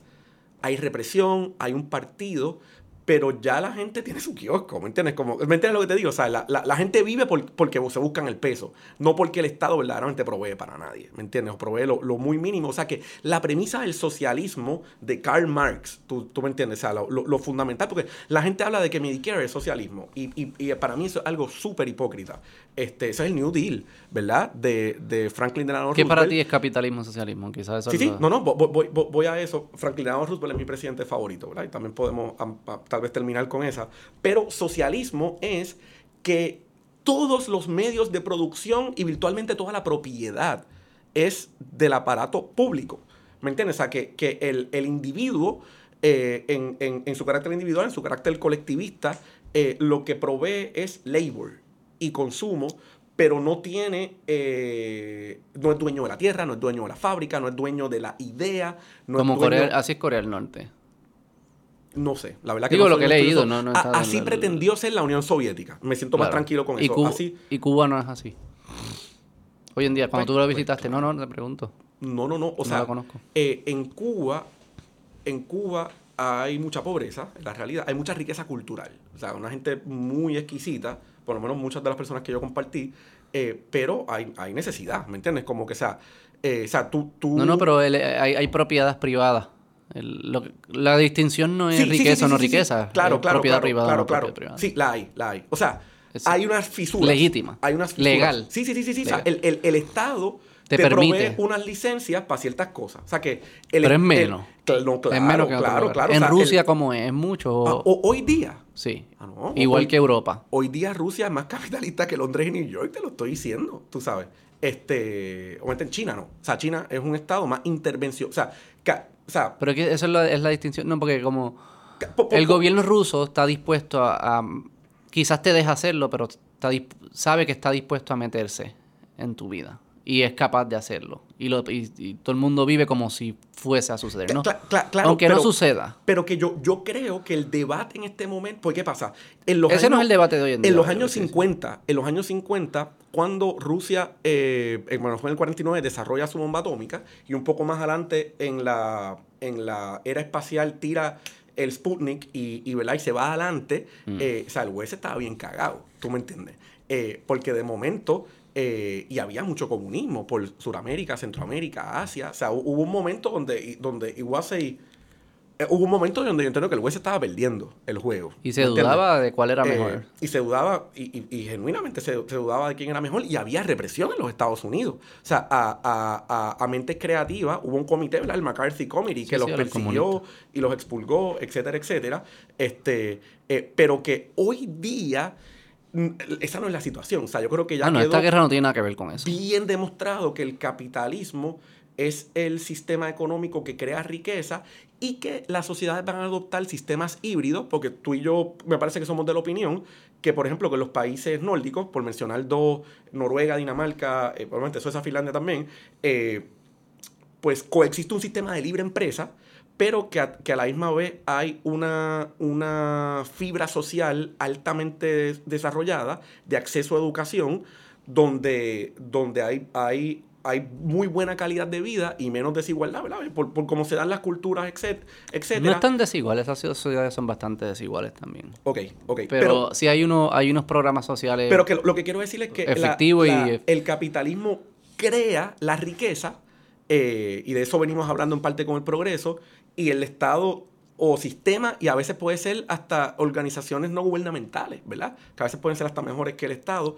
pues intervienen con sistemas para que todo el mundo tenga acceso a algo que dé una vida digna, ¿verdad? Hay algunos países que lo logran mejor que otros. O sea que al final del día la riqueza se crea mediante una premisa capitalista de propiedad privada y libre comercio, eh, pero fuerzas intervienen, públicas o no gubernamentales, para distribuir la riqueza y hay países que son mejores que otros en lograr eso. Ahora, para mí el hecho real de esta guerra es eso no tiene nada que ver con esta guerra. Eso no tiene nada, que ver con de esta lo guerra. que llevamos diciendo. Eso, eso, no tiene nada que ver con esta guerra. Eh, para mí esta guerra tiene que ver, de hecho, esta guerra yo creo que es en contra del progreso, porque es que Rusia se quedó como con, con una mentalidad no, pero tú eh, crees... an, anticuada. Y, y, y, yo lo veo, Beto, perdón que, que te interrumpa, que aquí estamos hablando de libertades, y principalmente la libertad de expresión. O sea, si, si yo no puedo decir lo que yo pienso porque soy susceptible de que me, me arresten, me torturen y me maten y me desaparezcan, pues entonces o sea, yo puedo, yo puedo caminar por la calle y fingir que, que, estoy alegre de ver el cielo, pero no puedo decir mis ideas. O sea, que yo creo que al final del día la libertad de, de, expresión es un bien fundamental y que en el West ahora la gente ni lo valora tanto. Y no quiero entrar en cancel culture y todas esas Ese cosas. Ese es el valor más importante. Eso es lo que diferencia. Es, eh, claro, claro, por, por, porque Navalny quiso decir lo que quiso decir. Y al tipo lo han, lo han torturado. El tipo tiene más vida que un gato. O sea, lo, lo, lo, han, lo han intoxicado, lo han bajado de un avión, lo han tenido en, en gulags modernos, por decirlo así. O sea que Ru, yo, yo veo este enfrentamiento donde es bien, para mí es fundamental que hace China, porque China es... Esa es la ficha del tranque. Ficha es un eco... China pero, pero, es, pero, China pero, es un pero antes de meternos en China, Sí. En, Putin y Rusia, la, la, yo escucho mucho, yo no, el primer caveat es que yo no sé un carajo de esto, pero cuando escucho cuando la gente describe por qué Putin lo hizo, qué sé yo qué, suena como si, como que con razones bien bobas, como que, ah, no, que quiero rescatar el imperio ruso de los zaristas, quiero hacer esto, no, me, no me quiero quedar dado. Cuando Rusia es el país con más territorio del planeta por mucho. Sí. O sea, Estados Unidos cabe como 2.5 sea, no veces en que- Rusia. Territorio tiene. no me quiero quedar dado. Es como que unas cosas, como si fuese un chamaquito de high school. Y, no, y, y no dudo que esas cosas sí juegan, juegan un papel. Pero también en Ucrania encontraron reservas de Sí, claro, gas claro, natural. claro, o sea, qué casualidad, porque eso tú lo puedes decir con... ¿Por qué Ucrania y no los otros? Porque los otros también. O sea, ¿por qué no invades otros países? Sí, lo, lo, lo del Báltico, por decirle. Exacto. Estonia, Finlandia. ¿Por qué eso no? Ujú. ¿Y por qué este sí? O sea, que más- ahí encontraron reservas. Está lo de Bueno, Crimea. Tiempo, tiempo, tiempo, tiempo. Y esos otros países pertenecen a la OTAN también. O sea, hay, hay un hecho político también de, de como que voy a agarrar esto que Sí, todavía sí. no es Y los parte de otros la, ya- de la Unión Europea ni OTAN. Y, Kazajstán y, y- eso. No, bueno, esas son, pero hay un petróleo, no sé qué es lo que hay. Por eso, Hay porque no te metes en claro. Kazajstán, Turquía. Bueno, bueno, es- Mm. o sea, claro, eso fue, esos son eh, ex satélites soviéticos que ahora son repúblicas independientes, eh, pero pues ahí no le interesa meterse. Pues, ¿Por qué? Le, le Pero interesa, porque pues, supongo que no los estarán- zaristas les gustaba. Quizás o sea, los zaristas les gustaba yo, yo, creo, yo creo, Beto, Pero- que ciertamente hay un tema de recursos naturales, ¿verdad? Ciertamente, Eh, tiene claro. que haberlo. Tiene que haber, están esas reservas, está lo de Crimea también, lo del agua, no sé si tuviste, Sí, sí, lo del mucho- agua potable. Estoy, que- estoy, estoy, estoy consciente de la situación. Exacto. Que eso le cuesta un montón de dinero de dinero a Rusia. Y entonces, mira esto, tiene más el Vieques. ¿Verdad? Vieques de nosotros y nosotros somos Rusia. Lleva mil años, o lo que sea que cientos de años, que Vieques era Puerto Rico. De repente Vieques se pasa algo, pa, pa, pa, se, se independiza. 20 años después, encuentran petróleo en Vieques. Y tú eres el presidente de Puerto Rico. Y tú dices, espera, espera, espera, espera. Con un poderío militar overwhelming, por espera, encima espera. del, No, del militar de Vieques. Esas reservas son de Vieques ahora. No, no, no, no. no. Porque de Vieques. No es que Vieques es independiente. No, no, no, no. Esas reservas son mías. Un mil años que Vieques era mío y de repente ahora esto es de... No, es mío. ¿Cómo Claro. que es tuyo? No, porque en 20 años decidieron... No, no, no, eso es mío. Y hay como un elemento ahí. Sí, sí, sí. Y, y- ¿Que ¿Quién oye, decide qué es lo que es y- de Y que quién? como quiera, la guerra territorial sigue siendo de hace 100 años atrás, por decirlo, por lo menos medio siglo para atrás, porque pues, hoy día se da la invasión comercial. Ah, saludos, ¿cómo estás, Ucrania? ¿Estás muy bien? Ah, mira, tienes recursos naturales. Ah, qué chévere. Sí, sí, Tú sabes que te puedo invadir y te puedo joder, ¿verdad? Sí, yo sé que te puedo invadir. puedo- con ¿Tú la polito? Shell. Aquí tengo Gazprom, ¿verdad? Que es una compañía half oligárquica, half del Estado, y pues tú les vas a dar unos contratos muy, muy buenos a Gazprom para que Gazprom eh, ¿verdad? Que, que, eh, eh, extraiga el, el producto. Y, y te recuerdo que mis tanques son bien buenos. Eh, Pe- Pero, o sea, pero eso es mucho mejor para la ciudadanía porque moría menos gente. Porque eso es lo que está cabrón, que esté muriendo tanta gente no, yo, no, yo no estoy de acuerdo. Claro. Con lo que yo digo, yo no, no, no estoy de acuerdo con lo que hizo pero- Putin y la agresión pero, que pero hizo. pero que quiero decir que, que hay, y, oye, las dos son malas, pero que hay maneras más de guerra comercial, de tú permites que mis compañías entren y extraigan los, los productos an- con la amenaza de que pudiese haber acción militar y pues y como quiera tienes un beneficio económico sin la pérdida humana y, y el, y el- Es mejor. Claro, claro. Es mejor. Ah, hay Y menos- quizá- hay y menos- hay países que no son ca- que no son capaces de extraer esos recursos sin que vengan otras tecnologías de afuera. Claro. O sea, no es como que, o sea, si nosotros encontramos, no- también o- o tuviésemos sea, que aceptar o sea, que Shell- venga alguien, Shell- ¿no? Shell es una compañía holandesa y o sea, el territorio Holanda es, es mínimo. O sea, que Shell eso, extrae petróleo que- alrededor del planeta y son también duros haciéndolo. O sea, pero la gran pregunta aquí es como que si uno se va en estos, en estos rabbit hole de tratar de de decir Ah, tienes razón o no tienes razón, está bien o Be- está Be- mal, Beto, pero, perdón. midiéndolo por estas cosas, es como no vas a, yo creo que no llegas a una respuesta, tienes que decir o sea, invadir y, y agredir a otras personas está mal. Claro, Y, y está mal lo que él hizo. Igual que está mal que lo hayan hecho un montón de otros países también. claro, Este, o sea que toda invasión es mala. claro. A eso al final tienes que empezar a llegar a esas cosas. Y, y en el mundo complicado que vivimos, quien va a defender una invasión mala van a ser otros que invadieron. Hicieron lo mismo en otro tiempo. El, el que esté libre de pecado que tire la ¿Quién, primera piedra. quién puede salvar entonces? ¿Quién puede defender a Ucrania si no es alguien que, que hizo lo mismo en el pasado? Sí, bueno, que, sea, que, Pues, ¿qué va a hacer? Es, la historia, ¿verdad? Moderna Y cuando del- tú eres alguien que estás ahí, un ucra- ucraniano, como que tú digas, como que viene Estados Unidos a ayudarte y te digan, no, es que Estados Unidos invadió. ¿Tú crees que a ti te iba a importar?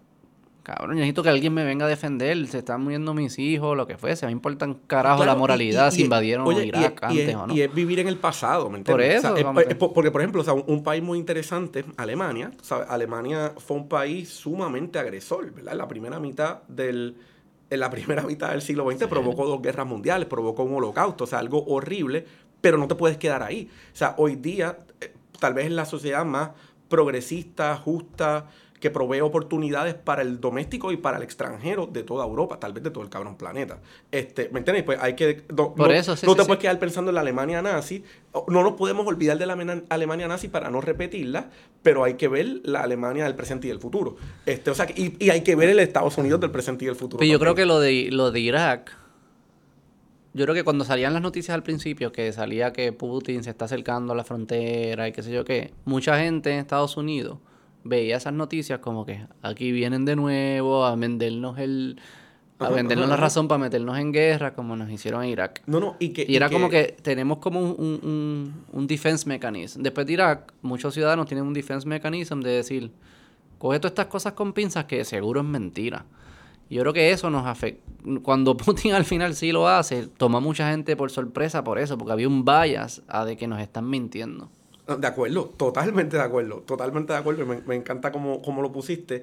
Un elemento de las motivaciones del accionar de Putin, que me parece que no hemos mencionado, es su propio capital político. ¿Me entiendes? O sea, Putin es una persona.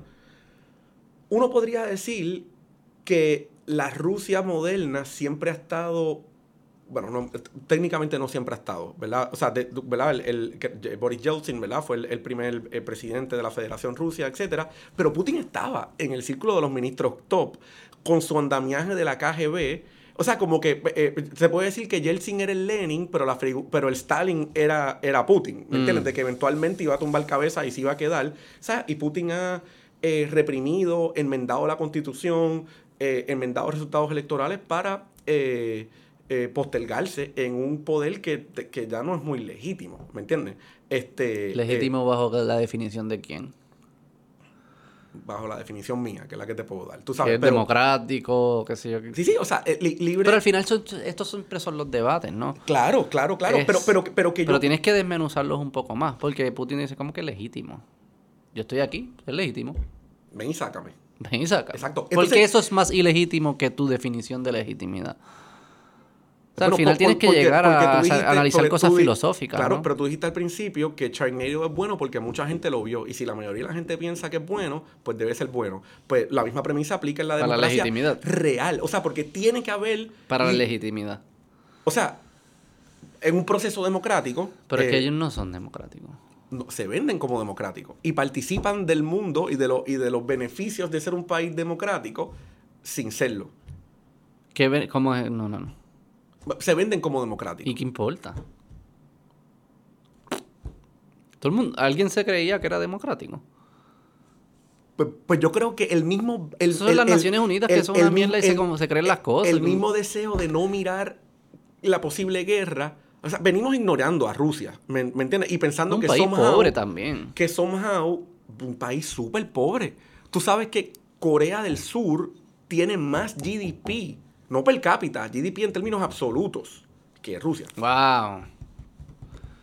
Corea del Sur está cabrón. Tú sabes que la economía de España es solo marginalmente más pequeña que la de Rusia.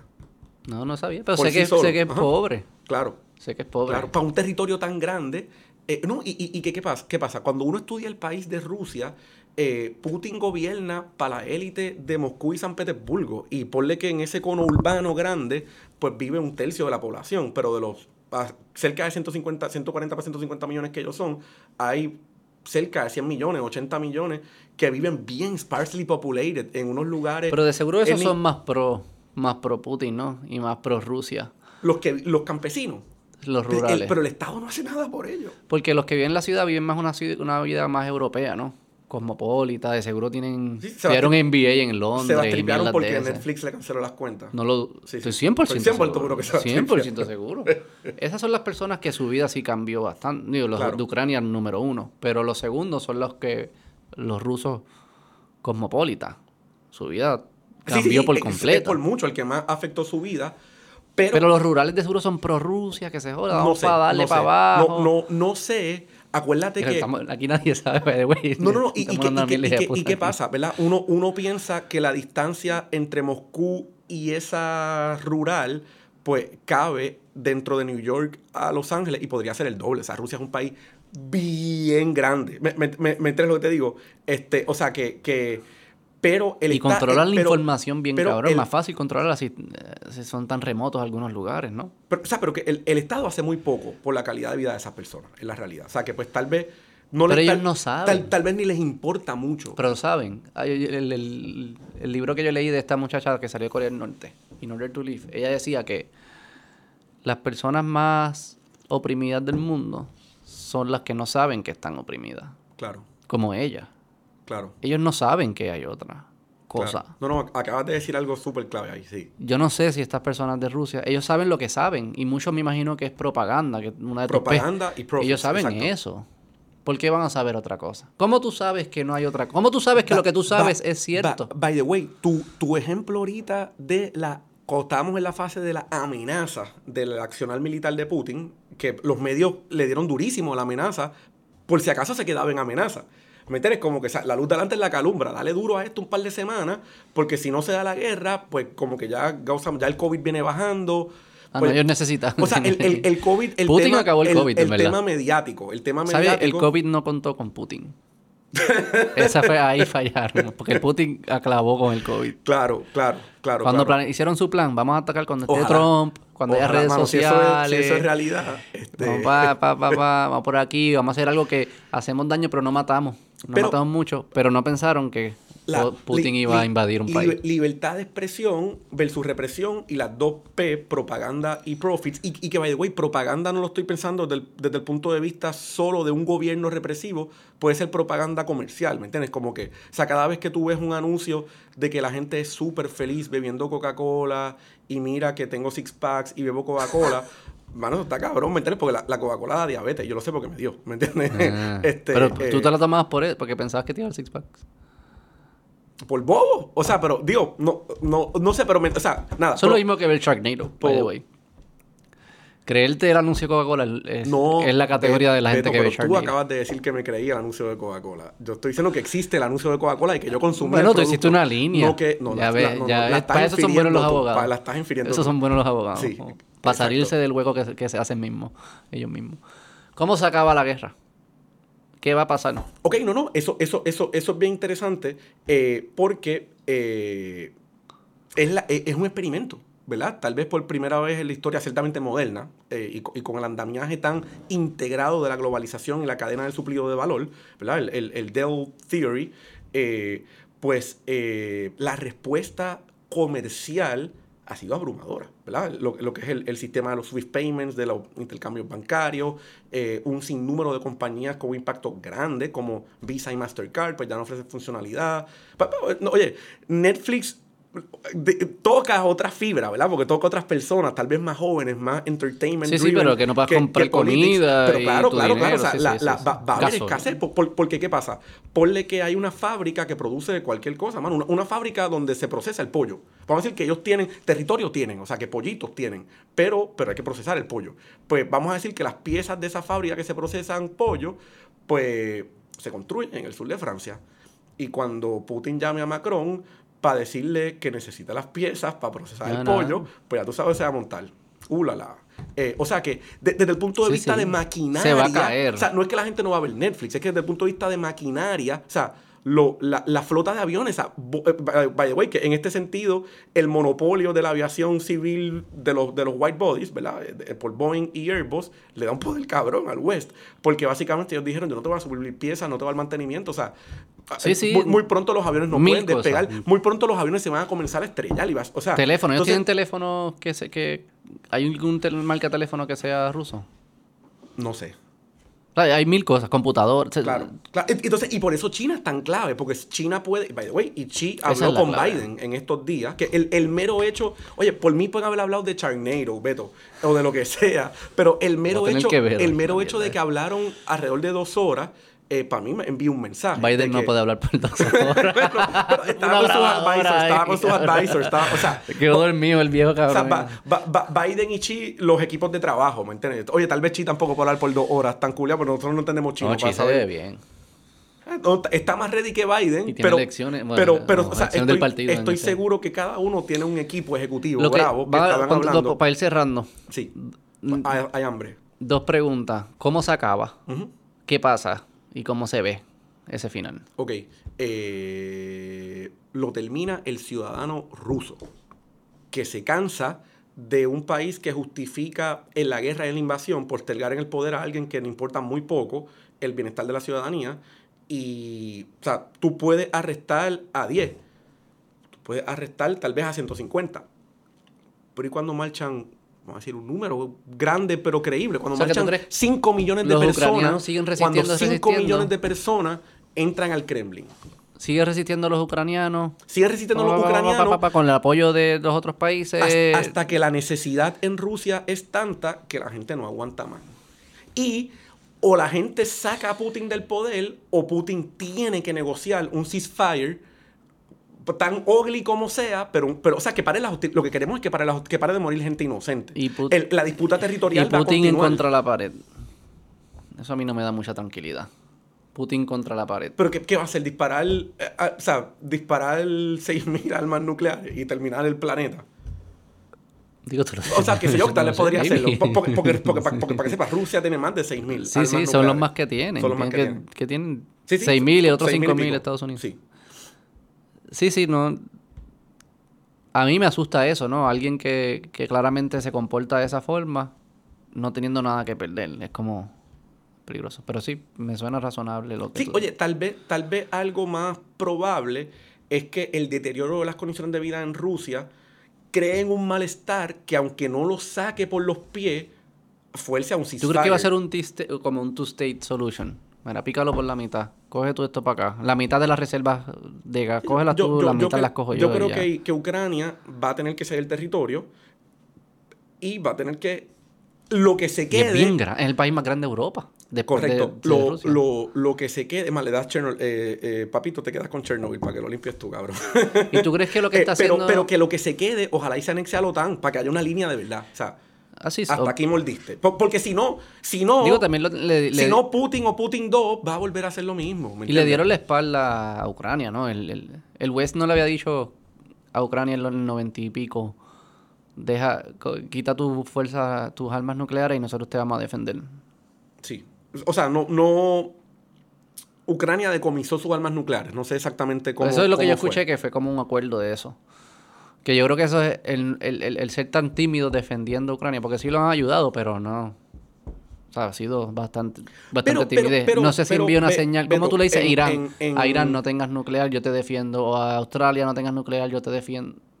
En, en aspecto militar, los gringos no son ningunos pendejos, tú sabes. O sea, la, Ah, la, la- obviamente la, la guerra de Vietnam En lo demás. eh, nunca la iban a ganar, pues que nunca había apoyo. O sea, era, era como una ilusión, o sea, como un 10% de la población de Vietnam quería lo que Estados Unidos quería, pues al final del día, como, ¿me entiendes? Como que es un país geográficamente muy complicado, muy sí, bello sí. también. eh, pero, pero hoy día, Vietnam tiene que ver, o sea, hoy, hoy día Vietnam se parece más a California que a la Unión Soviética, ¿me entiendes? O sea, que terminaron ganando esas, esas ideas por los procesos que sean. no sé si a por los- California. man.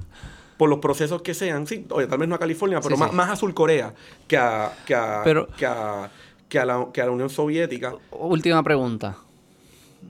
Algo que, que- que no, que no queda claro es cuál es la línea que tienen que cruzar países que no son del lado de, de- de Occidente. O sea, China, Irán, estos países. ¿Qué línea ellos tienen que cruzar para que el West se meta en guerra con ellos? Eso es lo que no, lo que no está claro. Claro. Porque mucha gente pensó, y- y- y "Uh, invadir ser- un país como Ucrania. Claro. Invades NATO, pues todo el mundo lo sabe. Pero si, ¿qué otros estos países o territorios que no son de NATO, que van que, que estos, estos países tiránicos quieren invadir, ¿cuál es la línea? Pero- Porque pensaba, yo hubiese pensado que Ucrania hubiese sido una línea. Sí, yo también. Taiwán es una línea, que es la otra pregunta. Eh, Bueno, por los chips que se controlen en Taiwán, ¿verdad? Creo que es Sí, un tema que tú- que tú, 93% de- dominas más que yo. 93% de los, de los semiconductors, Semiconductors. o de las fábricas de semiconductors de high quality se están en Taiwán. No sé si es porque los minerales son únicamente de allí, porque alguien pudiese decir, está bien, pero whatever, le damos Taiwán y montamos las fábricas en otro lado. No, no sé cuánto tiene que ser allí, pero eso es lo que no está claro. Pero- ¿Cuál es la línea? pero porque se sigue cuando- moviendo pero la que línea. Cuando estaba no estoy diciendo, claro cuál cuando es. estaba diciendo ahorita que, que en, en- en materia militar los americanos eh, ¿verdad? Tienen, tienen una pericia y, uno, y unos sistemas, yo pensaría que el, que, el compu- que el cálculo del Pentágono, el Pentágono refiriéndome al, al- al- Sí, al- al- al- al grupo, eh, de, grupo. de cuál es el, el breaking point de la sociedad rusa, eh, debe ser bastante cercano. Pa- pa- o sea, porque lo, lo ideal No, no, sería sí, que, sin claro. que se sin que se escale militarmente, eh, eh, Putin tenga que kneel down. Y- No, y y yo, creo que y eso yo es lo que ellos están haciendo. y- ellos y yo- están debilitando a Rusia para cuando se negocie con ellos, un Rusia débil. Eso es lo que yo creo que ellos están haciendo. Exacto. Pero no es mi, no es mi pregunta. Es que, ¿qué, no. tiene, qué tiene que hacer China para que Europa y Estados Unidos digan, cruzaste la línea, now we fight? ¿Cuál es esa línea? No me queda claro, porque yo pensé que invadir un país en Europa que había vocalizado intenciones de unirse a NATO, que era, que era un país con los valores, que eh, era como que yo quiero ser parte de Europa de alguna forma, que lo invade así, bluntly, sin ser provocado y no y no eso no no eso no es parece no no fue la línea. Eh, no entraron en pelea por eso. Cuál es la línea entonces Desconozco la línea, naturalmente, pero que en, en, mi, en mi óptica, ¿verdad? Eh, Beto, yo, y puedo estar aquí totalmente erróneo, pero, pero me, me inclino mucho en esa postura, yo veo que China China, la China eh, eh, comercialmente superpoder y militarmente superpoder quiere, quiere hacer un uso de ese poder, ciertamente, ¿verdad? Y quiere, y quiere ser un jugador de un impacto inmenso. Y, pues, y básicamente en, esa llamada de Biden y de Xi hay mucho, tú sabes, de lo que puede pasar o no puede pasar. Pero yo creo que China quiere tener ese poder para no entrar en el conflicto bélico grande, grande. Que yo lo veo así. Sí, ellos van a provocar. Ellos son bien calculados. Pero la, la, la, la, o sea, un, un, un chino es Putin y, y, y China no, quiere ser Putin. No, no, no. Y son más calculados. Pero alguien pudo ser. Parece que Putin fue. Bueno, no calculado porque va a perder, pero. No despertó, no despertó al, al monstruo. ¿Sabes? Cualquiera puede ser dicho, pero invades Ucrania, despertaste a un monstruo que te va a comer. no lo hizo. Eh, pero, va a perder porque son unos incompetentes, whatever. Pero... ¿Tú, has visto los tractores que jalan los tanques ucranianos? O sea, aparentemente hay, hay tanques rusos que pues por, falta de logística y suplido pues los dejaron estacionados pero no había nadie velándolos y vinieron campesinos ucranianos a arrastrarlos. Sí, esto parece como que, ¿Qué le pasa a esta gente? Yo pensaba que era como una milicia sea, yo sé que ellos eran pobres, pero que muchos de los recursos los dedicaban y sus mentes los dedicaban a esto. Que, eran pobres porque, porque son militarmente fuertes. Boca, gimnasia y militares. No, no, no, caviar, el caviar sí. Sí, nunca lo he probado. Tú eres más high class que yo, porque eres abogado y los abogados les pagan bien. Vamos a dejarlo ahí. Oye, Beto, ¿la pasaste bien? La pasé súper bien. Eh, mi primera experiencia en un podcast. Gracias por, por darme. No son, casi nunca son así. Esta experiencia. El único que es así. Que eh, es un privilegio, es un privilegio, esto y que, que haya muchas otras conversaciones. Que se repita. Gracias, Wilfred. Gracias. Bye.